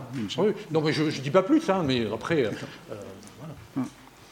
Bon, d'autres points. Est-ce qu'il y a, si on clôt la discussion d'être déficit, hein, je propose, puisqu'il n'y a pas d'intervention là-dessus, sur la dépense. Donc, euh, et donc, on a un peu plus de temps, du coup, sur la dépense. Qui souhaite s'exprimer? François Ecal s'en va quand on parle de la dépense? Non, non, non, non, non c'est pas possible ça. Non, non, non, non. c'est raté. c'est raté, non. Bon, c'est un aveu. Bien. Qui souhaite s'exprimer sur les dépenses Bon, parce que donc Agnès Verdier-Morligné nous a dit un certain nombre de choses, hein, assez, euh, assez nettes. Euh, bon, moi, non, moi, euh, si personne ne s'exprime, moi je voudrais dire sur la question du rôle du Parlement. moi, je suis parfaitement d'accord sur le fait que le contrôle de la dépense, c'est la mission du Parlement. Et donc, euh, le fait que le Parlement euh, n'exerce cette mission, disons que nominalement, ou euh, disons qu'il consacre beaucoup moins de temps pour être objectif à la loi de règlement qu'il n'en consacre au vote de la dépense, ben, c'est dans le système, c'est une incitation forte à, effectivement ne pas consacrer beaucoup d'efforts au, contrôle de la qualité, d'adéquation de la dépense. Maintenant, euh, qu'est-ce qui empêche qu'il le fasse? Quand on dit euh, euh, il faut créer un organe d'audit associé au Parlement, le Parlement a toute la liberté de le faire. on la loi de règlement, euh, la LOLF visait à donner au Parlement, euh, justement, à, rééquilibrer le travail du Parlement vers la loi de règlement. Ça ne s'est pas produit. Et il y a effectivement une quinzaine de parlementaires qui le regrettent, mais on les connaît tous. mais ceux-là, bah, ils avouent leur, leur, impuissance par rapport à une attitude collective qui consiste que l'acte essentiel du Parlement, c'est de voter la dépense et que la qualité d'un ministre, c'est le volume de la dépense qu'il contrôle. Donc il me semble que ces dispositions institutionnelles peuvent être importantes, mais est-ce qu'elles sont vraiment puissantes? Alors, je crois que c'est fondamental parce que euh, qu'est-ce qui empêche les parlementaires d'évaluer aujourd'hui les politiques publiques? Il y a des rapports, déjà du Parlement, euh, les rapports spéciaux de la Commission des finances, euh, du Sénat, de l'Assemblée nationale, les rapports de la MEC, de la MEC-SS, euh, les rapports du Comité d'évaluation et de contrôle que j'ai cité tout à l'heure. Mais il n'y a aucun lien entre ces rapports et ensuite des décisions, des votes euh, pour euh, supprimer des crédits, supprimer des organismes, euh, réallouer, comme je pourrais citer aussi les rapports de la Cour des comptes, hein, pas parce que François Ecal est, parti, mais les, rapports de la Cour des comptes préconisent des recommandations. Il y a maintenant un suivi des recommandations de la Cour, mais il n'y a pas d'adéquation entre le rapport annuel de la Cour ou les rapports, les différents rapports de la Cour, parce que maintenant il y en a de plus en plus, et, euh, des décisions prises au niveau parlementaire. Alors que dans tous les pays euh, qui ont des démocraties fortes, avec un Parlement qui vraiment fait ce travail d'évaluation des politiques publiques, le rapport, par exemple, du National Audit Office britannique, il est discuté dans une commission permanente, qui est une sous-commission de la Commission des finances, à la Chambre des communes, qui s'appelle la Public Account Committee. Cette euh, chambre, euh, pardon, cette commission euh, auditionne les responsables des administrations sur les politiques publiques en question, demande des modifications dans euh, la manière de dépenser les budgets, euh, euh, demande des économies, demande des réallocations, etc. donc demande véritablement des comptes. L'administration rend des comptes au Parlement avec 95% des demandes des, des, rapports du NAO qui sont implémentées suite à ces auditions. Nous, on a des rapports de la Cour des comptes qui sont très bien. On n'a rien qui se passe au Parlement, sinon une audition du premier président de la Cour. C'est très intéressant, mais objectivement, derrière, bah, vous avez le rapport. J'ai lu beaucoup de rapports de, la Cour des comptes, comme sûrement euh, vous tous ici. Vous retrouvez souvent les mêmes recommandations dix ans après sur les mêmes politiques publiques. Donc on se demande dans quoi on, avance finalement pour refaire dix ans plus tard le même constat euh, sur euh, la politique publique du logement ou la politique publique d'éducation ou la politique. Et ça, c'est quand même fondamental euh, et, se poser la question de pourquoi est-ce qu'on n'arrive pas à, faire un lien entre recommandations et sanctions aussi. Parce que la Cour des comptes n'a pas de pouvoir de sanction. Donc la Cour des comptes ne peut pas jouer ce rôle euh, d'évaluateur euh, ayant derrière un pouvoir de décider au niveau législatif de, derrière de, prendre des, décisions. Et, et c'est cette question de la séparation finalement de l'investigation euh, du contrôle de la dépense et euh, du pouvoir de sanction derrière qui, pose problème. Alors, dans la, réforme constitutionnelle de 2008, il a été évoqué à l'époque de, de, créer véritablement un organe de contrôle au service du Parlement. Il a même été évoqué sous Philippe Séguin à la Cour euh, d'avoir toute une partie de la Cour des comptes qui serait véritablement au service du Parlement avec une vraie sous-commission ou commission permanente. Les commissions permanentes ont quand même fait un lobbying contre, hein, parce que la commission des affaires sociales, la commission des finances ne voulait pas avoir une commission euh, dans les pattes pour euh, évaluer véritablement les politiques publiques. Donc je ne dis pas qu'au Parlement, il n'y a pas des soucis là-dessus. Il y a aussi des luttes de pouvoir euh, internes au Parlement qui se sont fait jour, et, aussi du côté de la Cour des comptes, véritablement une... pas forcément un soutien très important de, de ce côté-là. Donc aujourd'hui, on reste avec un Parlement qui est en plus totalement dépendant de Bercy sur ses évaluations. Le nombre de fois où nous avons travaillé, et je regarde un peu Michel Tally parce qu'il le sait, on en, avait parlé aux assises de l'entrepreneuriat et, de manière assez détaillée, euh, on a travaillé sur des dispositifs ISF-PME qui a ensuite été mis en place, que vous connaissez, qui n'a pas été supprimé par l'actuel gouvernement d'ailleurs parce qu'il permet de financer le capital euh, des entreprises. Euh, ces mesures-là, à chaque fois, il y avait des évaluations qui étaient faites par Bercy. On ne savait pas comment. Il n'y avait pas de contre-évaluation du, Parlement. Aujourd'hui, les études d'impact, elles sont faites par, le gouvernement, en fait, par les administrations. Euh, il n'y a pas de contre-étude d'impact euh, parlementaire possible. Il n'y a pas les moyens statistiques euh, d'évaluation économique, économétrique au sein du Parlement. Et ça, ça c'est vraiment la, faiblesse, et on est très bien placé ici pour en parler, parce qu'on est vraiment tout près hein, du Palais Bourbon.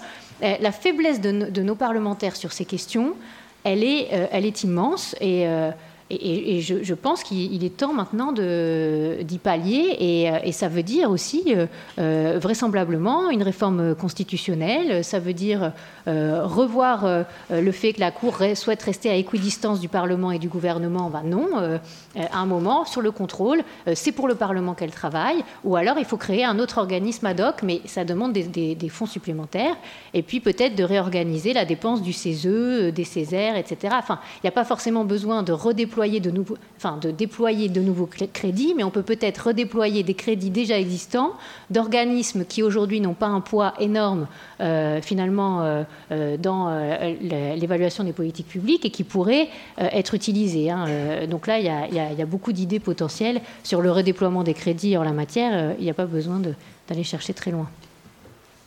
Va peut-être pas rester trop longtemps là-dessus, mais il me semble que si le Parlement souhaitait euh, disposer d'évaluation, il pourrait passer un contrat cadre avec l'IPP, l'OFCE ou l'IFRAP euh, et euh, lui soumettre le PLF à son arrivée pour lui demander toutes les évaluations qui peuvent être effectuées sur sa base. Il y a de plus en plus de données en accès public.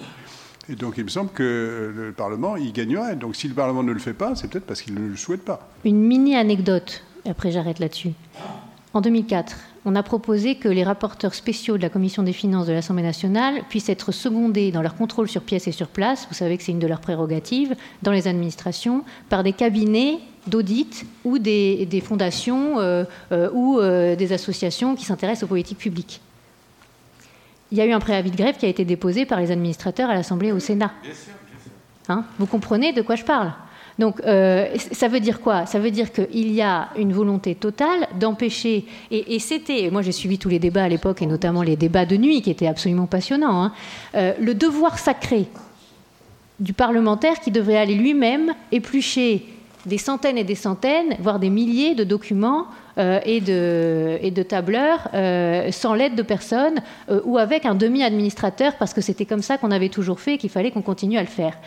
Donc, euh, il y a une petite hypocrisie aussi euh, sur ce sujet, parce que vous savez très bien que euh, certains n'ont pas du tout envie que des organismes privés ou des entreprises privées, même de conseil, même top niveau, etc., viennent mettre, disons, leur expertise au service des parlementaires qui le souhaiteraient. donc là, il y, a clairement un, sujet qui, qui pour l'instant, n'a pas euh, malheureusement, ça n'a pas été voté à, une ou deux voix près hein, à l'époque. Hein, euh. donc là, je vous parle de 2004, ça remonte encore à, c'est très loin, mais, mais euh, il est vraisemblable que les, mêmes causes produiraient les mêmes effets encore aujourd'hui. Donc il faut une grosse volonté politique pour arriver à ce que ces rapports qui en fait aujourd'hui sont rédigés par les administrations contrôlées puissent être rédigés par des experts indépendants. Vous écoutez Dette, déficit et dépenses publiques, quelles orientations? Suivi de fiscalité. Agnès Thibault, Commission européenne.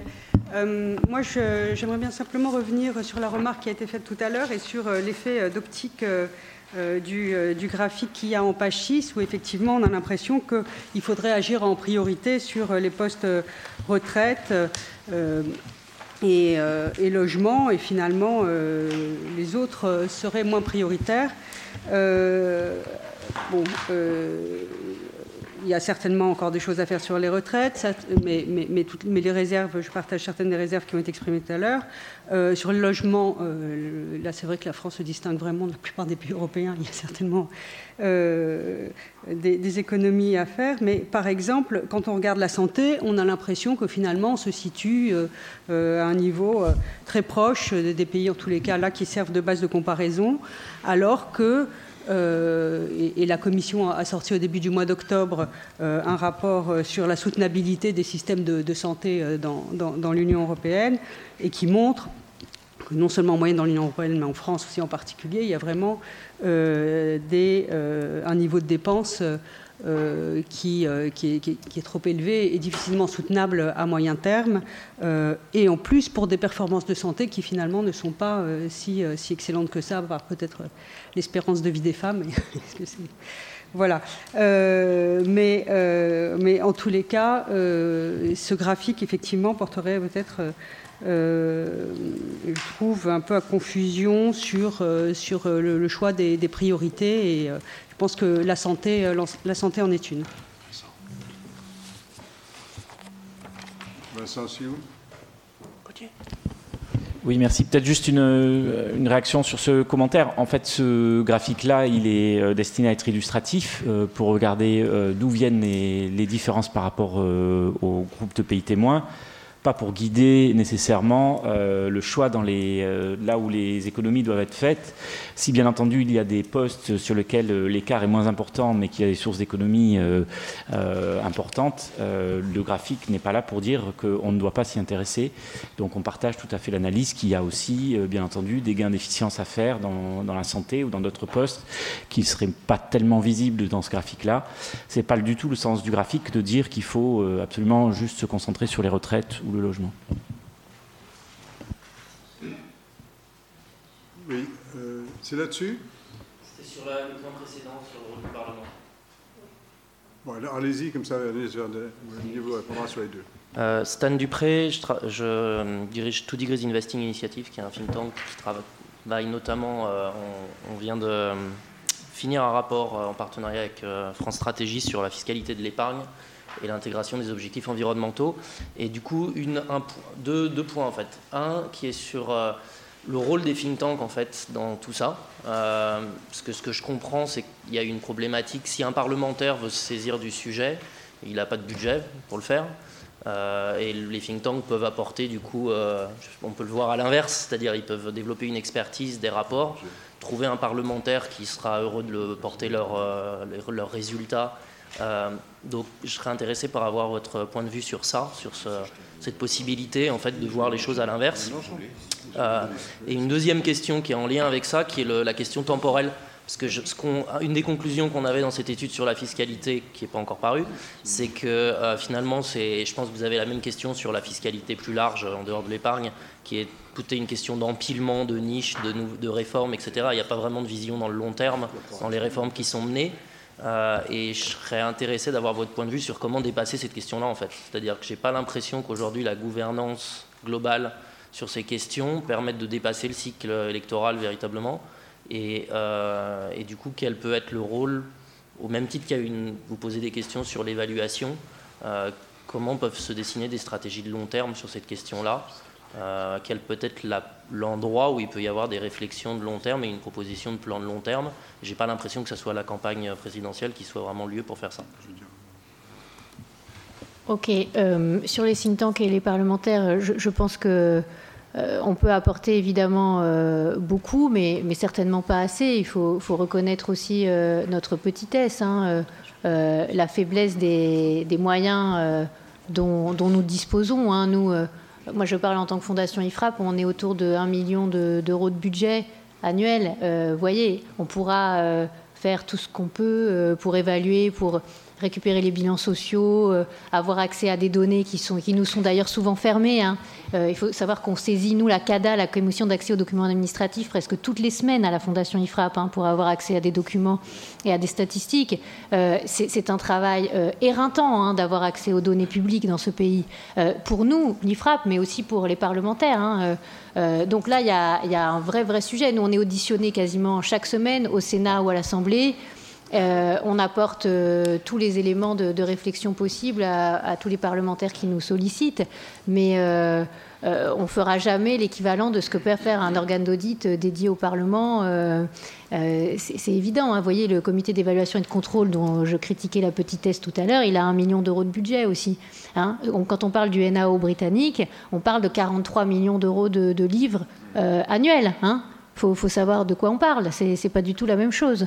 Euh, vous voyez, là, on parle de 1280 milliards à l'horizon 2017 euh, de dépenses à, évaluer.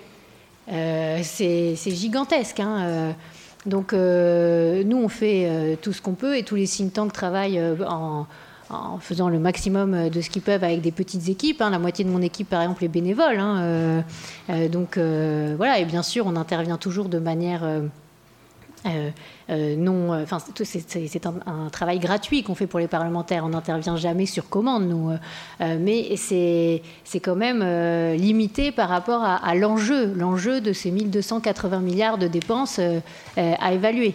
par ailleurs, pour avoir une vision long terme, je pense qu'il faut aussi avoir au Parlement des, parlementaires, des députés, des sénateurs qui se spécialisent vraiment sur des sujets. Alors, c'est le cas de beaucoup d'entre eux. Hein. Euh, euh, le rapporteur du budget, il, sait de quoi il parle. Le président de la commission des finances aussi. Mais qu'il y ait plus de parlementaires euh, spécialisés serait fondamental. Ça nous ramène aussi à un sujet qui n'est pas du tout le sujet de ce soir, mais à la question du cumul des mandats, du temps passé à la tâche vraiment nationale. Euh, qui, sont des sujets absolument aussi euh, euh, fondamentaux parce que quand vous regardez l'agenda d'un parlementaire, il est ici à Paris du mardi au jeudi matin. et, puis, et puis le reste du temps, il n'est pas tellement là. Donc là, je ne parle pas forcément de ceux qui sont le plus impliqués, mais il y a, y a, y a un, sujet sur le, le, temps parlementaire. il vaudrait mieux avoir moins de parlementaires et entièrement à la tâche euh, d'évaluation et de euh, législative. Euh, pour répondre à Agnès sur la question de, la santé, je pense que ce qui vous met en, un petit peu... s'il y a une différence entre le travail de la Commission et le travail de la note de France Stratégie, c'est aussi qu'on pourrait avoir tendance aujourd'hui à intégrer les dépenses de santé, des complémentaires santé et des mutuelles, puisque maintenant c'est quasiment devenu obligatoire. Enfin, en gros, c'est obligatoire. Et c'est là l'écart, je pense, avec votre analyse, puisque euh, nous, quand on a regardé les, coûts de gestion hein, de la santé en France par rapport à l'Allemagne, on arrive à 13 milliards 7 13 milliards 7 de coûts de gestion, on est super cher par rapport aux autres pays. Pourquoi? Bah Parce qu'on empile les strates. Hein. Euh, vous l'avez dit tout à l'heure, on a la GIRC, l'ARCO euh, et la CNAF pour les retraites, et puis les 37 régimes de retraite, on ne va pas en, reparler. Mais euh, en santé, c'est pareil. On a l'assurance maladie de base, et puis on a les complémentaires. Et là, il y a 6 à 7 milliards d'euros d'économies à faire, hein, qui sont à aller chercher. Euh, sur euh, la, réinvention de, l'assurance maladie. Malheureusement, aucun des candidats à la présidence, je pense à la droite, mais évidemment la gauche ne proposera pas mieux, euh, sur une refonte totale du modèle d'assurance maladie. les Pays-Bas, l'Allemagne, la Suisse ont choisi d'avoir des caisses parfois publiques mais en concurrence au premier euro avec un seul assureur. Euh, nous, on n'est pas du tout parti pour remettre en question le système. On veut faire des économies, mais on a un système hyper compliqué qui traite plusieurs fois le même dossier avec des payeurs aveugles qui sont les complémentaires, les assureurs privés, qui savent même pas les médicaments qu'ils remboursent et quelles sont les pathologies des patients euh, et de leurs clients, patients-clients, mais avec le numérique, avec l'open data, avec les data qu'on a à la CNAM, euh, c'est aussi une question de santé publique. Pourquoi est-ce qu'on n'utilise pas toutes ces données pour soigner mieux les gens, pour les orienter mieux euh, dans le parcours de soins? Là, il y a, des tas d'économies à faire et aussi euh, d'amélioration de la qualité du service public, parce que c'est ça aussi dont on parle. Mais une réforme de ce type, quand bien même elle augmenterait la dépense publique, comptablement bah, moi, je suis pour un, service public de qualité où quand on, on paie le, euh, en, termes de cotisation, en termes d'impôts, etc., et aussi en termes d'endettement, puisqu'on parle de dette aussi ce soir, euh, qu'on ait en face le service public de, la plus grande qualité possible. Aujourd'hui, autour de cette table, vous savez très bien que si vous avez un bon réseau, vous serez très bien soigné. Et demain, si vous vous cassez la jambe dans la rue, vous serez le premier à appeler en disant euh, Est-ce que vous savez où je dois aller pour me faire soigner et bien soigner? Il y, a, il y, a, un système de santé à deux vitesses en France, tout le monde le sait. Maintenant, euh, si, on veut, sortir de ce système qui, n'est pas peu cher et qui en plus est, pas équitable, euh, à un moment, il faut ouvrir aussi euh, le système CNAM et, regarder à l'intérieur de la boîte noire. Aujourd'hui, cette boîte noire, elle est fermée. Hein. On vient de saisir la CADA sur avoir accès aux bilans sociaux des caisses primaires d'assurance maladie pour pouvoir les comparer entre eux. La CADA vient de nous donner raison. Et je pense qu'on va découvrir des choses très intéressantes en termes de gestion, en termes de management et en termes de capacité d'économie entre les différentes CPAM. Mais voilà, le travail reste à faire. Hein. terminer la, séquence dépenses, je voudrais quand même réagir à deux, trois points, à moins qu'il y ait d'autres demandes d'intervention. Non Deux, trois points que vous avez dit euh, à la fois en un élément euh, d'accord et un élément de nuance. Sur la question du lien entre réforme de structure et dépenses, je pense que c'est un point essentiel et ça ne touche pas simplement aux réformes de structure à l'intérieur des administrations, ça touche aussi aux dépenses d'intervention et à la complémentarité entre euh, euh, fonctionnement des marchés ou fonctionnement des institutions euh, et, et, réduction de la dépense publique. Je pense que c'est un point qui est souvent très sous-estimé dans les, dans les discussions. sur le point qui, un point qui est frappant, c'est lorsque vous avez dit que la, baisser les impôts sans baisser les dépenses, c'est une, impasse c'est souvent une stratégie. Ça a été une stratégie dans beaucoup de pays euh, qui s'appelle Starve the Beast, euh, consistant à dire euh, on baisse les impôts et une fois qu'on a asséché la ressource, alors euh, l'État est forcé euh, de réduire sa dépense. Donc je comprends que vous considérez que c'est une, mauvaise stratégie. Ben, on l'a déjà essayé. Ça, ça s'appelle le quinquennat 2007-2012. On a eu une loi de, de baisse on a baissé les impôts au départ. Et puis, euh, on n'a pas baissé les dépenses. On a dépensé 30 milliards d'euros de plus par an euh, sur le quinquennat. Aujourd'hui, on est à 17 milliards de plus par an euh, depuis le début de, du nouveau quinquennat, 2012-2017. Alors, je ne sais pas quelle sera la moyenne du quinquennat, puisque personne ne peut le savoir. Mais, euh, donc, on a dépensé plus en ayant moins de recettes. Et à la fin du quinquennat, qu'est-ce qui s'est passé? On a fait des soi-disant plans d'économie qui n'étaient en fait que des plans euh, d'augmentation d'impôts à 80-90%, et qui, euh, d'ailleurs, ont contribué à commencer à rentrer dans la logique euh, de rendre égale la fiscalité du capital et du travail. Puisque l'augmentation de la CSG à 15,5, et ce n'est pas Michel Tally qui dira le contraire, elle fait partie d'un plan Fillon de, de, fin de quinquennat. Ça voilà, ça a commencé en 2011 et je me souviens parfaitement de toutes les notes qu'on a publiées à l'époque en disant attention, nous ne sommes pas dans des plans d'économie, nous déguisons des plans de baisse de dépenses fiscales, hein, puisque ça a été le, le, le, le grand sport euh, sur le sujet, hein, euh, confondre de la dépense fiscale et de la dépense publique. Et ça, c'est c'est pas cohérent parce que la dépense fiscale, on peut ne pas aimer les niches fiscales. Mais dans un pays surimposé comme la France, la niche fiscale est le poumon. Vous supprimez toutes les niches, vous gardez les mêmes taux, vous êtes sûr que vous détruisez énormément d'emplois. Je ne sais pas combien, je ne peux pas vous dire. Mais vous faites un essai et, et je pense que euh, ça sera encore pire en termes euh, d'emplois marchands, de chômage, etc.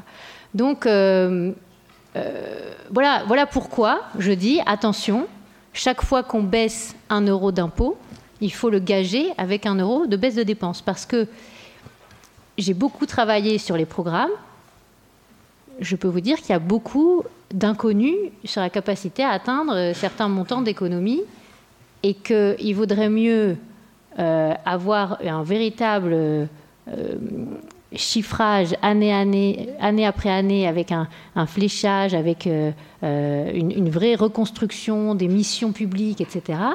Euh, sinon, le risque, c'est de baisser les impôts en début de quinquennat, de ne pas faire les baisses de dépenses et de réaugmenter les impôts en fin de quinquennat, et donc d'avoir un quinquennat qui n'aura pas permis de redresser la compétitivité, parce qu'à 80%, les baisses d'impôts doivent être des baisses d'impôts sur les entreprises.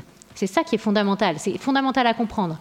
Les, les baisses d'impôts sur les ménages, excepté sur la question des revenus du capital qui a été très bien évoquée et beaucoup plus brillamment que ce que je pourrais faire par Michel Tally tout à l'heure.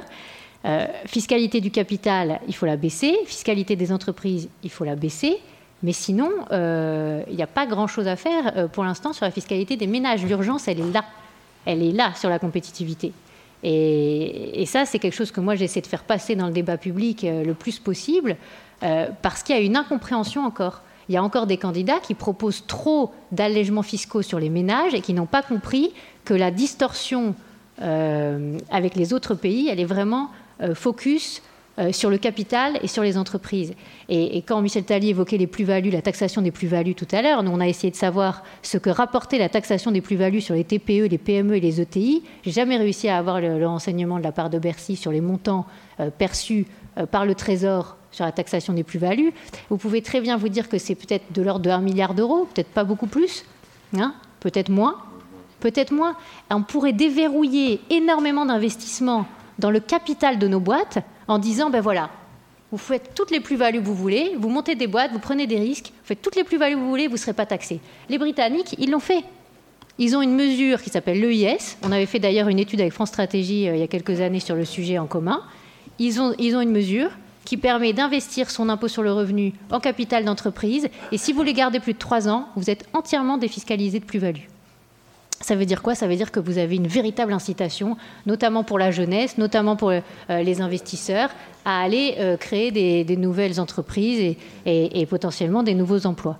Et, ça, euh, c'est cette fiscalité pro-entrepreneuriale qu'on n'a pas réfléchi en France parce qu'on a peur des effets d'aubaine, parce qu'on se dit qu'il euh, y aura des, contre-coups euh, euh, en fait électoraux, alors que finalement, les Français sont tout à fait capables de comprendre que pour monter une entreprise, un euro, ça suffit pas. Bien, c'est Fabrice qui prend la suite pour la partie fiscalité qu'on a engagée. Oui, du coup, la transition est faite.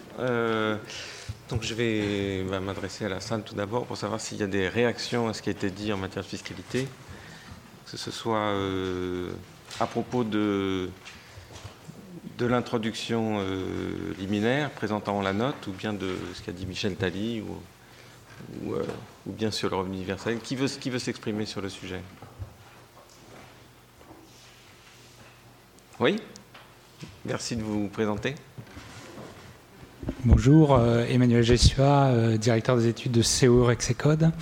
Euh, oui, quelques réactions sur la, sur la, sur la fiscalité. L'enjeu, effectivement, de la fiscalité, c'est comment changer la structure, une fois qu'on a défini le, montant de dépenses publiques à, financer, et comment avoir une structure qui soit la, plus, la moins préjudiciable à la à la croissance euh, à long terme possible, à la croissance potentielle. Donc la, la dichotomie euh, entreprise-ménage n'est pas forcément d'ailleurs euh, la plus pertinente. Il faut vraiment se poser la question de l'incidence précise des assiettes. Et a, il nous semble deux leçons importantes. C'est d'éviter les prélèvements qui pèsent à l'excès sur les, sur les coûts de production des entreprises. donc évidemment, il y a le travail, il, y a les, il, y a les, il y a les impôts pesant sur, sur le coût du travail euh, notamment les cotisations sociales. Et là, beaucoup euh, du débat public a été focalisé sur euh, les allègements de cotisations sociales et le ciblage des cotisations sociales, mais il y a également les coûts sur l'ensemble des facteurs de production, l'IS, la, CVAE, etc. Et il y a un autre impôt qui pèse directement sur les ménages, mais qui en réalité impacte les conditions de financement des entreprises et l'investissement. On en a également parlé, qui est la fiscalité du capital. Et on s'aperçoit que euh, et c'est ce que montrent bien vos tableaux, c'est-à-dire qu'on a un excès euh, par rapport à nos partenaires européens euh, du poids des prélèvements obligatoires pesant sur le, sur le coût du travail et également sur les... À, exception faite de la Suède, je comprends, sur, sur les coûts de production globaux et enfin sur la, sur, sur, sur, la fiscalité du capital. En 20 ans, la fiscalité du capital a gagné 2 points de PIB. Euh, le poids de la fiscalité euh, sur les revenus du capital a, sur le stock de capital a gagné 2 points de PIB. Sur la période euh, simplement 2011-2013, pendant, la, période de consolidation budgétaire, euh, la fiscalité du capital s'est accrue, euh, sur les revenus du capital, s'est accrue de, 14 milliards d'euros. Donc on a la fiscalité du capital, en fait, incarne assez bien les travers plus généraux de la fiscalité française, qui est une fiscalité très instable et peu lisible. Puisqu'on a eu en fait une espèce de, spirale perverse avec des taux élevés qui ont engendré des demandes d'exemption et qui ont, pour préserver les rendements, incité encore à augmenter les taux, etc. Et on a des, des, règles d'assiette et de taux qui ont énormément changé. On peut penser par exemple aux règles sur les, plus-values de cession mobilière qui ont changé plus de 10 fois en, 20 ans.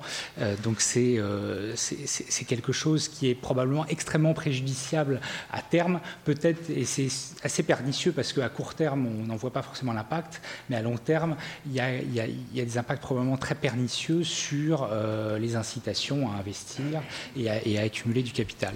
Donc c'est en ce sens que Ceorex Code avait publié en début d'année un livre et qui rejoint la proposition de, de, de Philippe Aguillon, qui est en fait de substituer l'essentiel euh, euh, euh, d'arriver à un système de flat tax sur les revenus du capital, euh, se substituant à l'ensemble des niches euh, pesant sur les revenus du capital.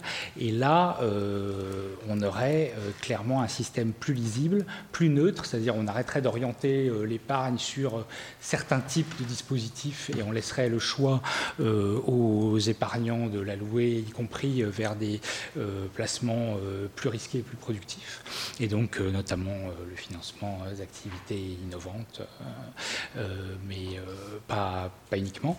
Euh, donc une bien plus grande neutralité et on se rapprocherait effectivement d'un système à la suédoise. Donc on aurait, on avait, on avait calibré une réforme à budget constant avec, un, avec une flat tax de 30% sur l'ensemble des revenus du capital et tout en préservant par ailleurs l'impôt sur les successions, mais hors euh, hors impôt sur les successions, une flat tax euh, de 30% sur tous les revenus du capital, euh, avec une franchise sur les petites épargnes. pour préserver, et donc qui serait plus généreuse que les dispositifs actuels de livret A, etc. Euh, donc ça, c'était, ça, ce serait euh, un, élément, un élément de réforme. Sur la question, je voudrais revenir juste sur la question des, prélèvements pesant sur les coûts de production et le coût du travail. Euh, il y a également, on, on, est très focalisé en réalité sur le ciblage des cotisations sociales. Et euh, souvent, les avocats en fait du ciblage vers les bas salaires, en fait, sont les avocats d'une politique de l'emploi. C'est-à-dire, euh, ce sont euh, des allègements qui visent à, à, corriger en fait les effets d'un notamment d'un salaire minimum qui écarte, euh, écarte des peu qualifiés du marché du travail, mais par ailleurs se pose la question plus générale des coûts de production, dont le coût du travail, mais pas uniquement. Et euh, donc la question des allègements du coût du travail et des allègements des autres coûts pesant sur les facteurs de production doit être également posée, posée dans une optique de, euh, de compétitivité et de structure optimale des, prélèvements obligatoires. Enfin, dernière chose, une, autre fonction de l'impôt, ça doit être effectivement, il y a des objectifs de redistribution. Euh, Gaspard Koenig évoquait le fait qu'avec, un, en un sens, un, flat transfert, l'impôt négatif, et une flat tax, on, arriverait à un, impôt progressif.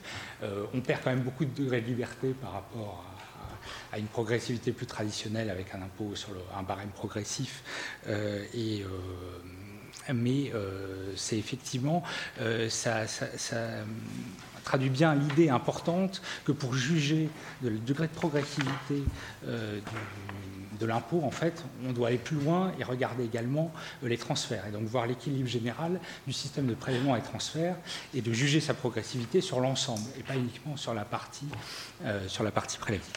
Voilà. Merci. D'autres interventions? Vous écoutez Dette, déficit et dépenses publiques, quelles orientations? Suivi de fiscalité. Gauthier Meigne, France Stratégie. Euh, moi j'avais une, euh, une, petite réaction un peu par rapport à ce que vient de dire Emmanuel. Faire attention sur les comparaisons internationales euh, sur la fiscalité du capital, que on a en France un stock de patrimoine qui est très élevé par rapport aux revenus ou par rapport au PIB en comparaison d'autres pays. Typiquement l'Allemagne, on a pour un nombre d'habitants très différent, on a un stock de, patrimoine qui est au même niveau. Et que du coup, si dans le périmètre des comparaisons, on intègre des taxations soit sur le stock, soit sur les transmissions, euh, c'est ça qui peut donner l'impression de, taux d'imposition très élevés en France. Ce n'est pas forcément une imposition des revenus du capital euh, lui-même. Mon deuxième point, c'est une question à Gaspard Koenig pour bien comprendre le, dispositif qu'il a présenté. Si je comprends bien, donc il y a une allocation de 500 euros et qui donnée à tout le monde et une flat tax de 25% qui finance cette euh, allocation et qui ne finance qu'elle. Et du coup, si je, comprends bien, elle ne financerait un d'autre, donc elle vient s'ajouter au prélèvement existant pour euh, financer l'assurance maladie, par exemple la CSG, pour financer les budgets de l'éducation, de la justice, etc. Donc, ou si ce n'est pas le cas, comment est-ce que ces, ces, budgets sont financés? Et si c'est le cas, à contrario, on arrive à des taux d'imposition qui sont euh, extrêmement élevés et pas forcément euh, acceptés.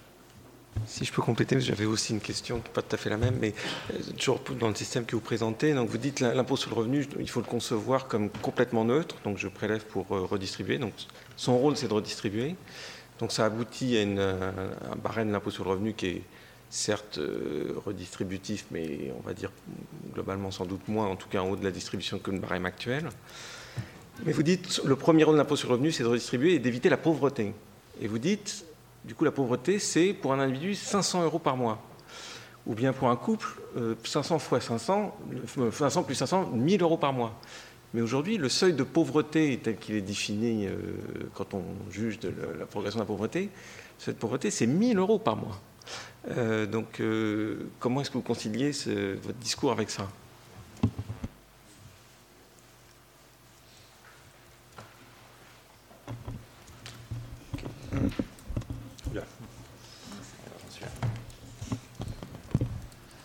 Merci. Alors, euh, je, prends les trois remarques, objections. D'abord, quand vous dites on perd de la liberté par rapport à la progressivité, euh, pour moi, c'est euh, une, formidable avancée. C'est-à-dire qu'en fait, on perd, euh, disons, la tentation du politique de construire ou de jouer sur la fiscalité en fonction de ses intérêts électoraux. C'est-à-dire qu'une fois que vous avez défini, grosso modo, le seuil du revenu, et je reviendrai sur les 500 euros, ensuite, l'ajustement fiscal se fait de manière complètement automatique et donc vous ne pouvez plus avoir un Premier ministre qui dit euh, Ah, je fais passer tel groupe euh, dans l'impôt sur le revenu, j'en retire tel autre, je redonne une allocation euh, à tel ou tel. Et donc en termes de théorie des choix publics, pour moi c'est un immense avantage. En effet, ça retire un peu de ce que j'appellerais plutôt son, arbitraire aux politiques. et c'est aussi pour ça que ça provoque de grandes résistances. Quand on a présenté notre système au Sénat, on a une heure pour aller vraiment dans les détails techniques. La première question, ça a été, mais euh, dans votre système, que deviennent les conseils départementaux? Puisque une de leurs missions premières est de gérer les CAF. Voilà. Euh, deuxième, euh, donc pour moi, c'est plutôt une vertu. deuxième, deuxième question, voilà, est-ce que ça s'ajoute? Non, mais bien sûr, ça vient se substituer à l'impôt sur le revenu actuel. Donc euh, cette flat tax à 25% se substitue à l'impôt sur le revenu actuel et euh, les, euh, les 500 euros de crédit d'impôt se substituent à un certain nombre de dispositifs, je crois qu'il y en a 15 ou 16, dont les principaux sont le RSA, la PPE devenue prime d'activité, les allocations familiales et le quotient familial. Donc si on fait la différence entre tout ça, on s'aperçoit, mais ça, euh, je tiens à votre disposition le détail des calculs. On va ressortir d'ailleurs une version plus détaillée dans quelques jours, en fait. Euh, on s'aperçoit que c'est euh, neutre sur, par rapport au système actuel. Mais pardonnez-moi, il faut financer ensuite l'éducation nationale. La non, mais bien sûr, non, mais j'ai pas, j'ai pas supprimé les autres impôts. Hein. Vous savez, l'impôt sur le revenu, l'impôt sur le revenu, c'est, je m'aventure un peu, mais je vois c'est 20 Voilà, mais c'est 20 C'est 20 de l'ensemble de la. Voilà, c'est 20% de l'ensemble des recettes fiscales françaises. Mais ça, on a une décomposition extrêmement précise euh, de, euh, modélisant les effets sur le budget et les finances publiques. Et selon nous, ce qu'on propose est neutre budgétairement. Et après, euh, on va le mettre dans le débat public pour qu'on puisse en discuter. alors ensuite, pour revenir à la dernière question, notamment sur la somme, D'abord, je n'ai pas dit que le rôle de l'impôt sur le revenu était de redistribuer, j'ai dit que le rôle de l'impôt sur le revenu était de contribuer à la constitution d'un filet de sécurité qui implique une redistribution. Ensuite, on vous dites que ça va être moins qu'aujourd'hui. Non, encore une fois, selon nos modélisations, si vous prenez ces sommes-là et que vous comparez décile par décile, Il se trouve, mais ce n'est pas un effet d'ailleurs voulu ni même euh, particulièrement positif, c'est juste c'est comme ça. Il se trouve que euh, les deux premiers déciles toucheront légèrement plus que ce qu'ils touchent aujourd'hui et que le euh, premier décile, comme je le disais, contribuera légèrement plus que ce à quoi il contribue aujourd'hui, puisque le plus haut. Oui, le plus, plus haut, puisque vous éliminez aussi de facto l'ensemble des niches et que du coup la fiscalité devient quelque chose d'extrêmement limpide. je mets un quart, nous mettons un quart de nos revenus en commun pour que chacun, y compris moi-même, ait droit euh, à vie à ce filet de sécurité minimal. Évidemment, ça ne règle pas. Après, il y a d'autres fiscalités, d'autres impôts, euh, d'autres dépenses, mais ça, je, les laisse de côté. Je pense d'ailleurs politiquement que cette mesure n'a une chance de voir le jour que si nous l'isolons du reste des problèmes et qu'on n'en fait pas un projet de société générale. Euh, d'ailleurs, quand on a présenté ça au président de la commission des finances, comme le dit Agnès, il y a encore quelques parlementaires qui connaissent bien leurs chiffres. Lui, le revenu universel, en tant qu'idéologie, il s'en fiche, euh, mais à l'Assemblée nationale, mais il reconnaissait que c'était un système plus simple, plus clair, euh, plus rationnel, et sans doute d'ailleurs plus économique que le système existant. Enfin, sur les 500 euros et le seuil de pauvreté. Alors d'abord, je remarque que la définition du seuil de pauvreté en France, c'est un seuil d'inégalité, puisque euh, la pauvreté est mesurée par rapport à un revenu médian. Et en fait, il y a très peu de calculs sur la pauvreté réelle. Certains même refuseront de définir l'idée d'une pauvreté réelle, estimant qu'on euh, n'est jamais pauvre qu'en comparaison de quelqu'un d'autre. Ça, c'est un débat presque théologique, en tout cas. Euh, l'optique libérale, c'est nettement, c'est-à-dire on peut, essayer de définir un seuil de pauvreté réel. En l'occurrence, ces chiffres qui sont assez cohérents avec le montant du RSA, ou même d'ailleurs avec le montant que votre banque est obligée de vous laisser quand elle bloque votre compte, ce qui m'est arrivé une fois, donc j'étais ravi de voir qu'il me restait exactement la somme du revenu universel. Euh, euh, nous l'avons calculé sur la base des chiffres du Secours catholique. en fait, le Secours catholique estime de combien ces allocataires ont, besoin, enfin les, les gens qu'ils aident plutôt ont besoin, pour les besoins de base. Alors maintenant, j'en viens aux définitions des besoins de base. Les besoins de base sont les flux de consommation. Donc ça fait euh, la nourriture, l'habillement, l'énergie, les télécommunications et le transport. Donc vous avez remarqué que ça exclut le logement. Donc la politique du logement, il faut sans doute, euh, comme vous le disiez, euh, faire euh, la rationaliser, etc. Mais je la mets à part. Pourquoi? Parce qu'il est nécessaire de conserver des conditions, des conditionnalités pour le logement. même un fervent supporter de, la liberté, comme je le suis, est obligé de reconnaître que c'est différent d'avoir zéro revenu quand on a hérité d'un hôtel particulier euh, ou euh, quand on doit se loger à Paris, ou quand on a une famille, ou quand on n'en a pas, etc. Et que donc là, un système de conditions ne me semble pas, et me semble hélas inévitable. En revanche, sur les flux, euh, en fait, ce qu'on calcule, c'est les flux dont l'individu a besoin, dont l'organisme moyen évoluant en société a besoin pour survivre. Et là, il me semble qu'on peut, qu'on peut tracer une sorte de moyenne. Ensuite, effectivement, c'est pas beaucoup, mais euh, encore une fois, ça ne remplace pas tout. Donc, on a mis de côté tout ce qui est euh, contributif, assurantiel, tout ce qui est sécu, retraite, chômage, formation, euh, tout, le logement, les allocations spécifiques, les retraites, enfin le, complément pour les petites retraites, etc. Tout ça, on a mis, on a mis de côté. Donc, c'est un dispositif qui n'est pas, qui ne remplace pas tout, qui est ciblé sur la grande pauvreté. Euh, et qui euh, ne fait pas des miracles, mais qui rationalise et émancipe euh, dans le cadre du système actuel. Et pour un coût que je pense tout à fait, enfin, à zéro coût. donc voilà, et d'ailleurs les retours que j'ai quand il m'arrive de présenter ça au grand public, j'ai eu plusieurs fois des retours de gens qui sont bénéficiaires du RSA aujourd'hui et qui me disent votre système ne changerait rien pour moi financièrement ou presque rien, mais ça changerait tout dans ma vie, parce que j'arrêterais d'être une sorte de quémandeur perpétuel du RSA, à me demander si je vais le toucher le mois d'après et combien je vais toucher, parce qu'en même temps, là, j'ai fait un petit peu de Uber, donc euh, du coup, euh, est-ce que j'ai dépassé le seuil? Est-ce que je suis familialisé? Si je suis familialisé, euh, je vais avoir des, on va me faire un procès pour indu, etc.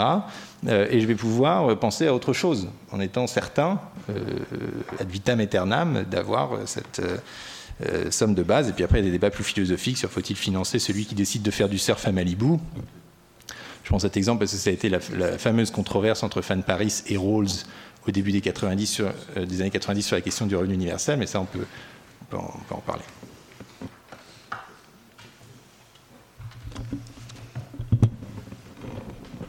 D'autres réactions Boris Boris Lehir, France Stratégie. C'était une question par rapport au débat en général sur la fiscalité et, les, dépenses. le débat aborde la fiscalité surtout dans son rôle redistributif et notamment mais prend l'angle de l'arbitrage entre efficacité et équité. Mais on ne parle pas de la question de la gestion des externalités et du rôle que peut avoir la fiscalité et les dépenses euh, pour rendre euh, le, système productif euh, plus efficace en fait. or, il me semble que dans, les défis modernes, dans les défis de la société moderne, la gestion des externalités est quand même un des, éléments majeurs. Et aussi dans l'évaluation des politiques publiques et de la fiscalité, il me semble que ça apparaît assez rarement, l'évaluation des externalités, de l'impact des externalités.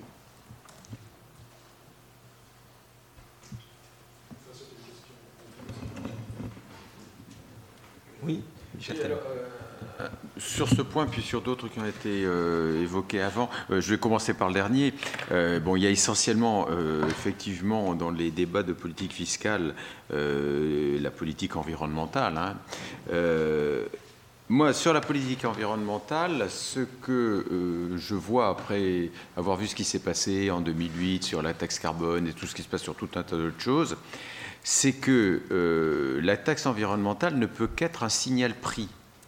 C'est-à-dire qu'elle doit s'accompagner d'une redistribution pratiquement de sa recette aux ménages pour des raisons sociales et aux entreprises pour des raisons de compétitivité. Et que c'est simplement un signal prix. Et donc, euh, ce qui est complètement une fausse idée, c'est l'idée du double dividende où on se fait à la fois une bonne action pour la, la planète et en même temps on baisse les charges sociales parce que, etc. Je ne vois pas comment euh, on pourrait, euh, à hauteur de 10, 15, 20 milliards et pas 2 ou 3, euh, baisser les charges sociales par une taxe énergie, par exemple, parce que ça voudrait dire que, en termes de politique fiscale, on répartit la protection sociale en fonction de la consommation d'énergie des entreprises. C'est complètement fou. Ça n'a aucun sens. Donc effectivement, la bonne façon de faire, c'était celle qui était envisagée en 2008, c'est-à-dire euh, le chèque Nicolas Hulot pour les ménages et puis euh, des aides aux entreprises pour les aider à euh, supporter la transition énergétique. Mais effectivement, ce qui est extraordinaire dès qu'on parle de fiscalité environnementale, c'est de voir frétiller tout un tas de gens qui fantasment sur ce qu'ils vont faire des milliards alors qu'on ne peut pas. Dans un monde euh, euh, globalisé comme le nôtre, on ne peut pas prélever, parce qu'un signal prix efficace, par exemple sur le carbone, on sait tous que c'est 100 euh, euros la tonne, je ne sais pas combien, c'est pas 12. Bon, si vous prélevez 100 euros la tonne, même si c'est dans 10 ans, sur les entreprises et sur les ménages, sans le leur rendre d'une façon ou d'une autre, euh, ben, je ne vois pas comment ils tiennent. Euh, pouvoir d'achat des ménages d'un côté, compétitivité des entreprises. Donc effectivement, euh, c'est plus de la fiscalité pour moi. C'est-à-dire que ça ne sert pas à redistribuer des revenus ou ça ne sert pas à financer des dépenses publiques, ça sert uniquement à donner un signal prix pour faire payer les externalités, justement. Voilà. Et, à rien d'autre. Sinon, on ne peut pas y arriver.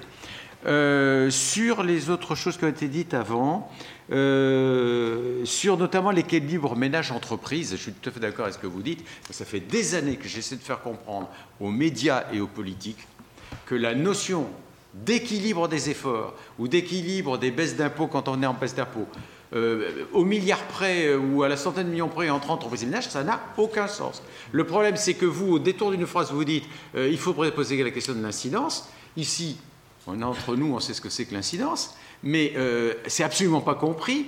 Quand vous pensez qu'il y a encore des gens qui considèrent qu'il y a un enjeu pour savoir si les cotisations sociales doivent être des cotisations employeurs ou des cotisations salariés, euh, alors que, sauf à très court terme, ça n'a aucun sens, parce que le, marché du travail s'ajuste. Bon, n'empêche que les hommes politiques et les syndicats sont persuadés qu'il y a un enjeu.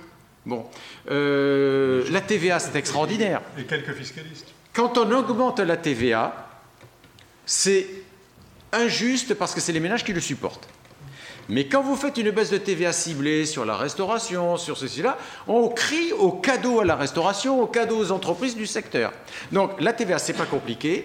C'est l'incidence, c'est les ménages quand ça augmente et c'est les entreprises quand ça baisse. Bon. Et tout est comme ça. Euh, donc je ne vois pas comment on peut y arriver. L'autre sujet qui nous pose un énorme problème sur les baisses d'impôts qu'on va devoir faire pour expliquer qu'il faut les faire toutes sur les entreprises et pas sur les ménages, c'est qu'on ne regarde que le avant-après. Les parlementaires, les médias, c'est-à-dire que quelle est la situation avant la loi de finances, quelle est la situation après? Alors pour l'impôt sur le ce n'est pas compliqué. Toute euh, politique de modification du barème doit forcément aboutir à des augmentations plus fortes en haut qu'en bas. Et quand je baisse, ça doit baisser plus vite en bas qu'en haut. La simple question que je pose, c'est on s'arrête quand? Parce que sinon, il faut surtout plus toucher à l'impôt sur Chaque fois qu'on y touche, on augmente la progressivité.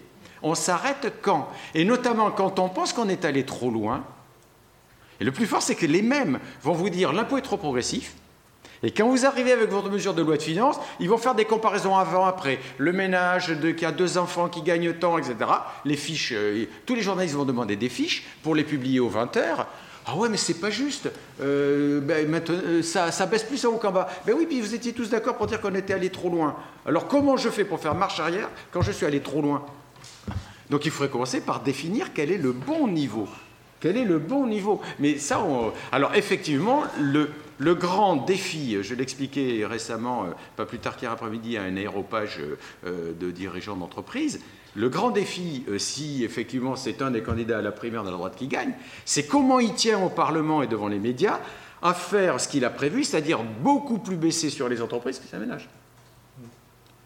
Et, c'est vrai que euh, la politique de l'offre pose un problème majeur, c'est que vous comparez euh, le ménage que ceci le ménage que cela, on oublie de dire, ah oui, mais alors, un ménage ou un des deux est chômeur, avant, et après la politique de l'offre, ils ont retrouvé tous les deux l'emploi. Ah ben c'est pas du tout la même gueule sur les fiches. Oui, mais ça, ça n'existe pas, parce que euh, c'est pas comme ça que sont faites les fiches. Et alors en plus, en politique de l'offre, ça doit donner des résultats tout de suite. Le CICE, on doit prouver qu'on a créé des emplois six mois après. Sinon, c'est qu'il est détourné de son objet. Parce que même ceux qui prétendent être convertis à la politique de l'offre dans les hommes politiques, il y en a deux ou trois, hein, euh, le Premier ministre peut-être, euh, Macron peut-être, euh, je ne sais pas, mais les rares qui, sont, qui prétendent qu'ils ont compris la politique de l'offre, ils attendent quand même des, des, contreparties immédiates. Immédiates. Or, sur un quinquennat, la politique de l'offre, moi, la seule chose que je sais dire en politique de l'offre, c'est qu'on ne peut pas prouver que ça marche en France, puisqu'on n'a jamais essayé. Ce qu'on peut prouver, c'est que la politique keynésienne de stimuler la croissance en n'arrêtant pas de faire de la redistribution, en prenant de plus en plus aux riches pour donner aux autres, ça fait 40 ans qu'on essaie et que ça ne marche pas. Donc il y a peut-être un problème quand même. Mais ça, c'est du pragmatisme, ce n'est pas de la théorie. Et alors, euh, il y a un vrai sujet sur comment on explique aux gens, comment on explique aux gens. C'est quand même incroyable que dans les sondages d'opinion, vous avez une majorité pour être pour 100 milliards de dépenses en moins. Parce que pour eux, 100 milliards, c'est les voitures de fonction des ministres, le train de vie de l'État, cette abstraction extraordinaire. Ils n'ont pas compris que dans les 100 milliards, il va y avoir 60 euh, milliards de transferts sociaux en moins. Euh, quelque chose comme ça. Donc ils sont pour. Mais l'ISF, qui ne contribue en rien à l'équité dans ce pays, 72% pour ne pas le supprimer. Ben évidemment, ils ne le payent pas, pourquoi on le supprimerait? Euh, Et ça, l'ISF est indispensable à l'équité fiscale. Je vous défie de prouver en quoi il, euh, favorise l'équité fiscale. Il n'est pas payé par les milliardaires, il est payé par les millionnaires. Euh, en quoi il contribue à l'équité fiscale? Mais on ne peut pas y toucher. Donc là, il y, a, un effort de pédagogie dans ce pays, je ne sais pas comment faire. Je ne sais pas comment faire, mais ça, France Stratégie va y contribuer. Vous écoutez Dette, déficit et dépenses publiques, quelles orientations? Suivi de fiscalité. Ce qu'on dit là-dessus, c'est qu'il y a quand même eu beaucoup d'expérimentations dans le monde entier du revenu universel, alors jamais sous sa forme complète qui suppose une réforme fiscale et qui donc doit se faire au niveau national, mais il y a eu beaucoup d'expériences où on donne de l'argent de manière inconditionnelle aux gens pour regarder comment ils réagissent. Il y a des expériences aux États-Unis dans les années 70 où sous Carter, l'impôt négatif a failli être, euh, être adopté avant d'être rejeté à quelques voix près par le Congrès, et ça a donné d'ailleurs l'Income Tax Credit, qui est ce qui se rapproche le plus euh, de l'impôt négatif aujourd'hui dans le monde, euh, mais qui ne concerne évidemment que euh, ceux, qui ceux qui y travaillent. Il y a eu des expérimentations en Inde et en Namibie et, bon, et dans beaucoup d'autres pays. Mais ce qui est intéressant, c'est que c'est à la fois dans, des pays très développés, dans des pays et dans des régions particulièrement pauvres de l'Inde d'ailleurs, où c'est une expérience qui a été menée par l'université de Bath en Angleterre, où on a donné une somme à non pas des ménages mais des individus en Inde, dans des villages très pauvres du Maya Pradesh pendant 18 mois pour regarder comment les gens réagissaient. Et ce que prouve l'ensemble quand même de ces études, c'est qu'il n'y a pas d'effet de désincitation au travail, c'est-à-dire que c'est à peu près même, les mêmes taux que dans les, dans les groupes témoins voisins. Euh, parce que, par exemple, en Inde, que font les gens de leur argent? Ils se désendettent, euh, ils investissent dans leurs outils de production, même si c'est un soc de charrue, euh, ils envoient leurs enfants à l'école, bref, ils font une utilisation rationnelle de leur argent. Ensuite, il me semble que, précisément, le fait d'avoir le système d'impôt négatif tel qu'on l'a construit incite au travail, dans la mesure où un euro gagné paye toujours.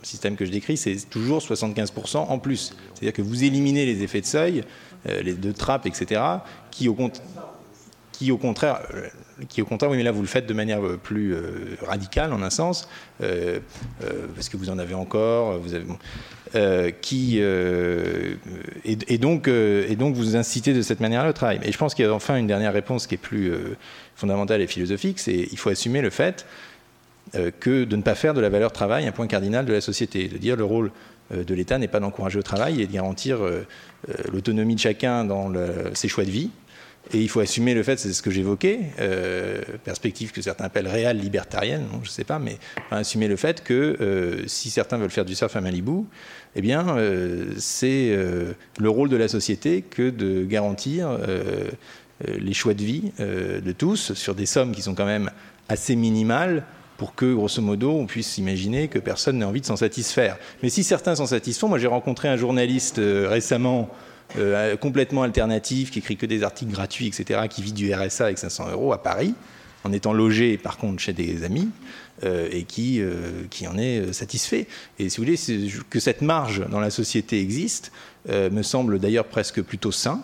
et, c'était, ce que. Il y a un très beau texte de Foucault sur l'impôt négatif. C'est son dernier cours au Collège de France en 1979, où il explique que c'est effectivement une politique émancipatrice qui envie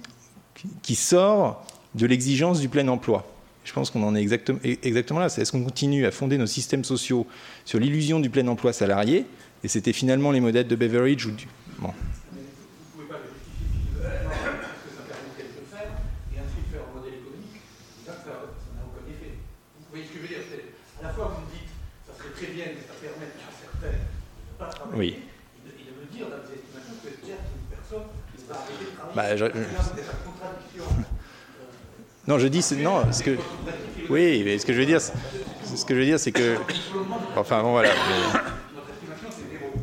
Donc mon estimation c'est zéro et après sur, le, sur les revenus, euh, enfin sur les, négociations, sur le prix euh, du, et sur le marché du travail, euh, ce qu'on dit c'est que sur les, les, métiers les moins qualifiés, ça peut redonner un pouvoir de négociation minimal. À l'employé. Merci. Bon, il nous reste six minutes. Moi, j'ai éventuellement une dernière question pour relancer le débat. Parce qu'on a, on a parlé euh, de revenus du capital, de flat tax sur revenus du capital. Mais il y a quand même un bien de capital en France qui est quand même beaucoup moins taxé que les autres, c'est l'immobilier. Euh, c'est toute la question des revenus imputés et du fait, comme vous l'avez dit, que si vous touchez 500 euros par mois, mais que vous habitez dans un hôtel particulier à Paris, vous n'avez en fait pas le même niveau de vie quelqu'un qui n'a pas de logement et qui touche 500 euros par mois. Donc, est-ce qu'il y a quelque chose à faire comme là-dessus en France?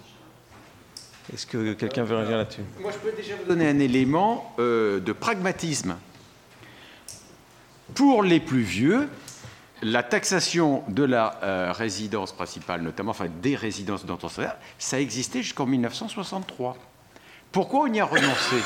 On y a renoncé parce que si vous accordez l'imposition du revenu foncier euh, des résidences que vous occupez, il faut accepter la déduction de tous les frais. Et que comme vous faites beaucoup plus de frais sur quelque chose que vous occupez vous-même que sur quelque chose que vous louez, on n'avait que des déficits fonciers sur ces trucs-là. Et donc, la seule façon qu'on a trouvé de sortir du problème, c'est de les exonérer. Et donc, effectivement, si vous voulez euh, faire une taxation euh, de la résidence principale, vous êtes obligé de la faire de façon forfaitaire. Parce que si vous la faites au revenu foncier réel, c'est tous en déficit. Tous. Donc, euh, ça, c'est. Et puis, alors, en plus, là, on est sur les classes moyennes. Alors, je veux dire, si, si vous voulez toucher aux classes moyennes, euh, d'accord. Mais euh, je connais tous les raisonnements théoriques là-dessus. Mais bon. je ne vois pas l'homme politique qui va aller là-dessus. Hein. D'ailleurs, M. Christian Ecker, qui pourtant est un grand taxateur devant l'éternel, là, il cale. Hein. il veut bien redresser, il veut bien taxer les riches, mais taxer l'immobilier. Alors, quant à l'immobilier, c'est plein d'avantages fiscaux. Attention, il y a euh, euh, les avantages fiscaux sur le Malraux, les trucs, les machins, mais sur un appartement ordinaire mis en location, le seul avantage fiscal, c'est la dépense d'amélioration. C'est-à-dire qu'en fonction des, des, des, raisonnements fiscaux habituels, une dépense d'amélioration n'est pas déductible, puisque j'augmente mon actif. Et dans, pour, pour encourager à l'amélioration des logements, on accepte les dépenses d'amélioration déductibles. C'est le seul avantage. Pour tout le reste, le revenu foncier, autrefois il y avait des déductions forfaitaires supérieures aux frais réels, il n'y en a plus. Donc, euh, votre revenu foncier, c'est votre revenu et vous payez au barème normalement. Je ne vois pas où est l'avantage. Euh, même ceux avec, euh, avec avantage fiscal, je peux vous dire, de toute ma vie, j'en ai fait un seul, eh ben, j'ai rien gagné. C'est-à-dire que quand j'actualise tous les flux, y compris le gain d'impôt, les seuls qui ont gagné, c'est tous les intermédiaires qui m'ont fabriqué le produit. Mais moi, j'ai rien gagné. Et je peux le prouver. En revanche, j'ai gagné le mec qui ne paie pas, euh, que je ne peux pas expulser, que, etc., etc. Donc je veux bien que vous taxiez l'immobilier, mais ça, c'est le grand truc dans le monde du MEDEF. C'est tous les gens qui disent oui, il faut taxer l'immobilier, pas nous. Bah ouais, très bien, pas nous, pas nous, euh, mais euh, on taxe qui? Je veux dire, c'est une, une, idée totalement théorique, cette histoire. Totalement théorique. Pour un pragmatique de la fiscalité, je vous dis, no way. C'est pas possible. Bon. Jean. la, résidence principale, c'est pas théorique. Il y, a une, il y, a une, difficulté concrète qui vient celle-là, mais. Euh, ah oui, mais alors, truc, euh, s'il n'y a qu'une difficulté concrète, euh, moi, j'ai fait que du concret dans toute ma vie en fiscalité. Alors, euh, un truc qui est très séduisant, mais il y a des petites difficultés concrètes. On pourrait arguer que si on veut rendre neutre le fait d'être propriétaire, de louer son logement et, par ailleurs d'être locataire d'un autre logement, pour par exemple fluidifier le marché du travail, il faudrait aller vers une fiscalité qui est équivalente au fait d'être locataire et de tirer des revenus fonciers, et d'autre part d'habiter son propre logement. Oui, très bien. Good luck, good luck. Euh, je, suis, euh, je suis euh, séduit, séduit par l'idée. Heureusement que je ne suis plus dans les cabinets ministériels, parce que ce truc-là, non, c'est pas. Ah, ça, existe, oui, ça existe dans quelques pays. Non, mais si vous me donnez des taux d'impôt suisse, moi je veux bien faire ça aussi. Hein. mais. Bon, bah écoutez, il est 7h30. Je ne risquerai pas à résumer ce débat, mais il a été extrêmement riche et je remercie tous les intervenants. Euh, à bientôt. Les podcasts 2017-2027 de France Stratégie. Les podcasts 2017-2027 de France Stratégie proposent des débats, les sujets économiques, sociétaux, technologiques et environnementaux qui vont influencer les dix années suivant la prochaine présidentielle. Retrouvez tous les podcasts de France Stratégie sur www.stratégie.gouv.fr. Toute l'actualité du projet 2017-2027 est disponible sur www.francestratégie1727.fr.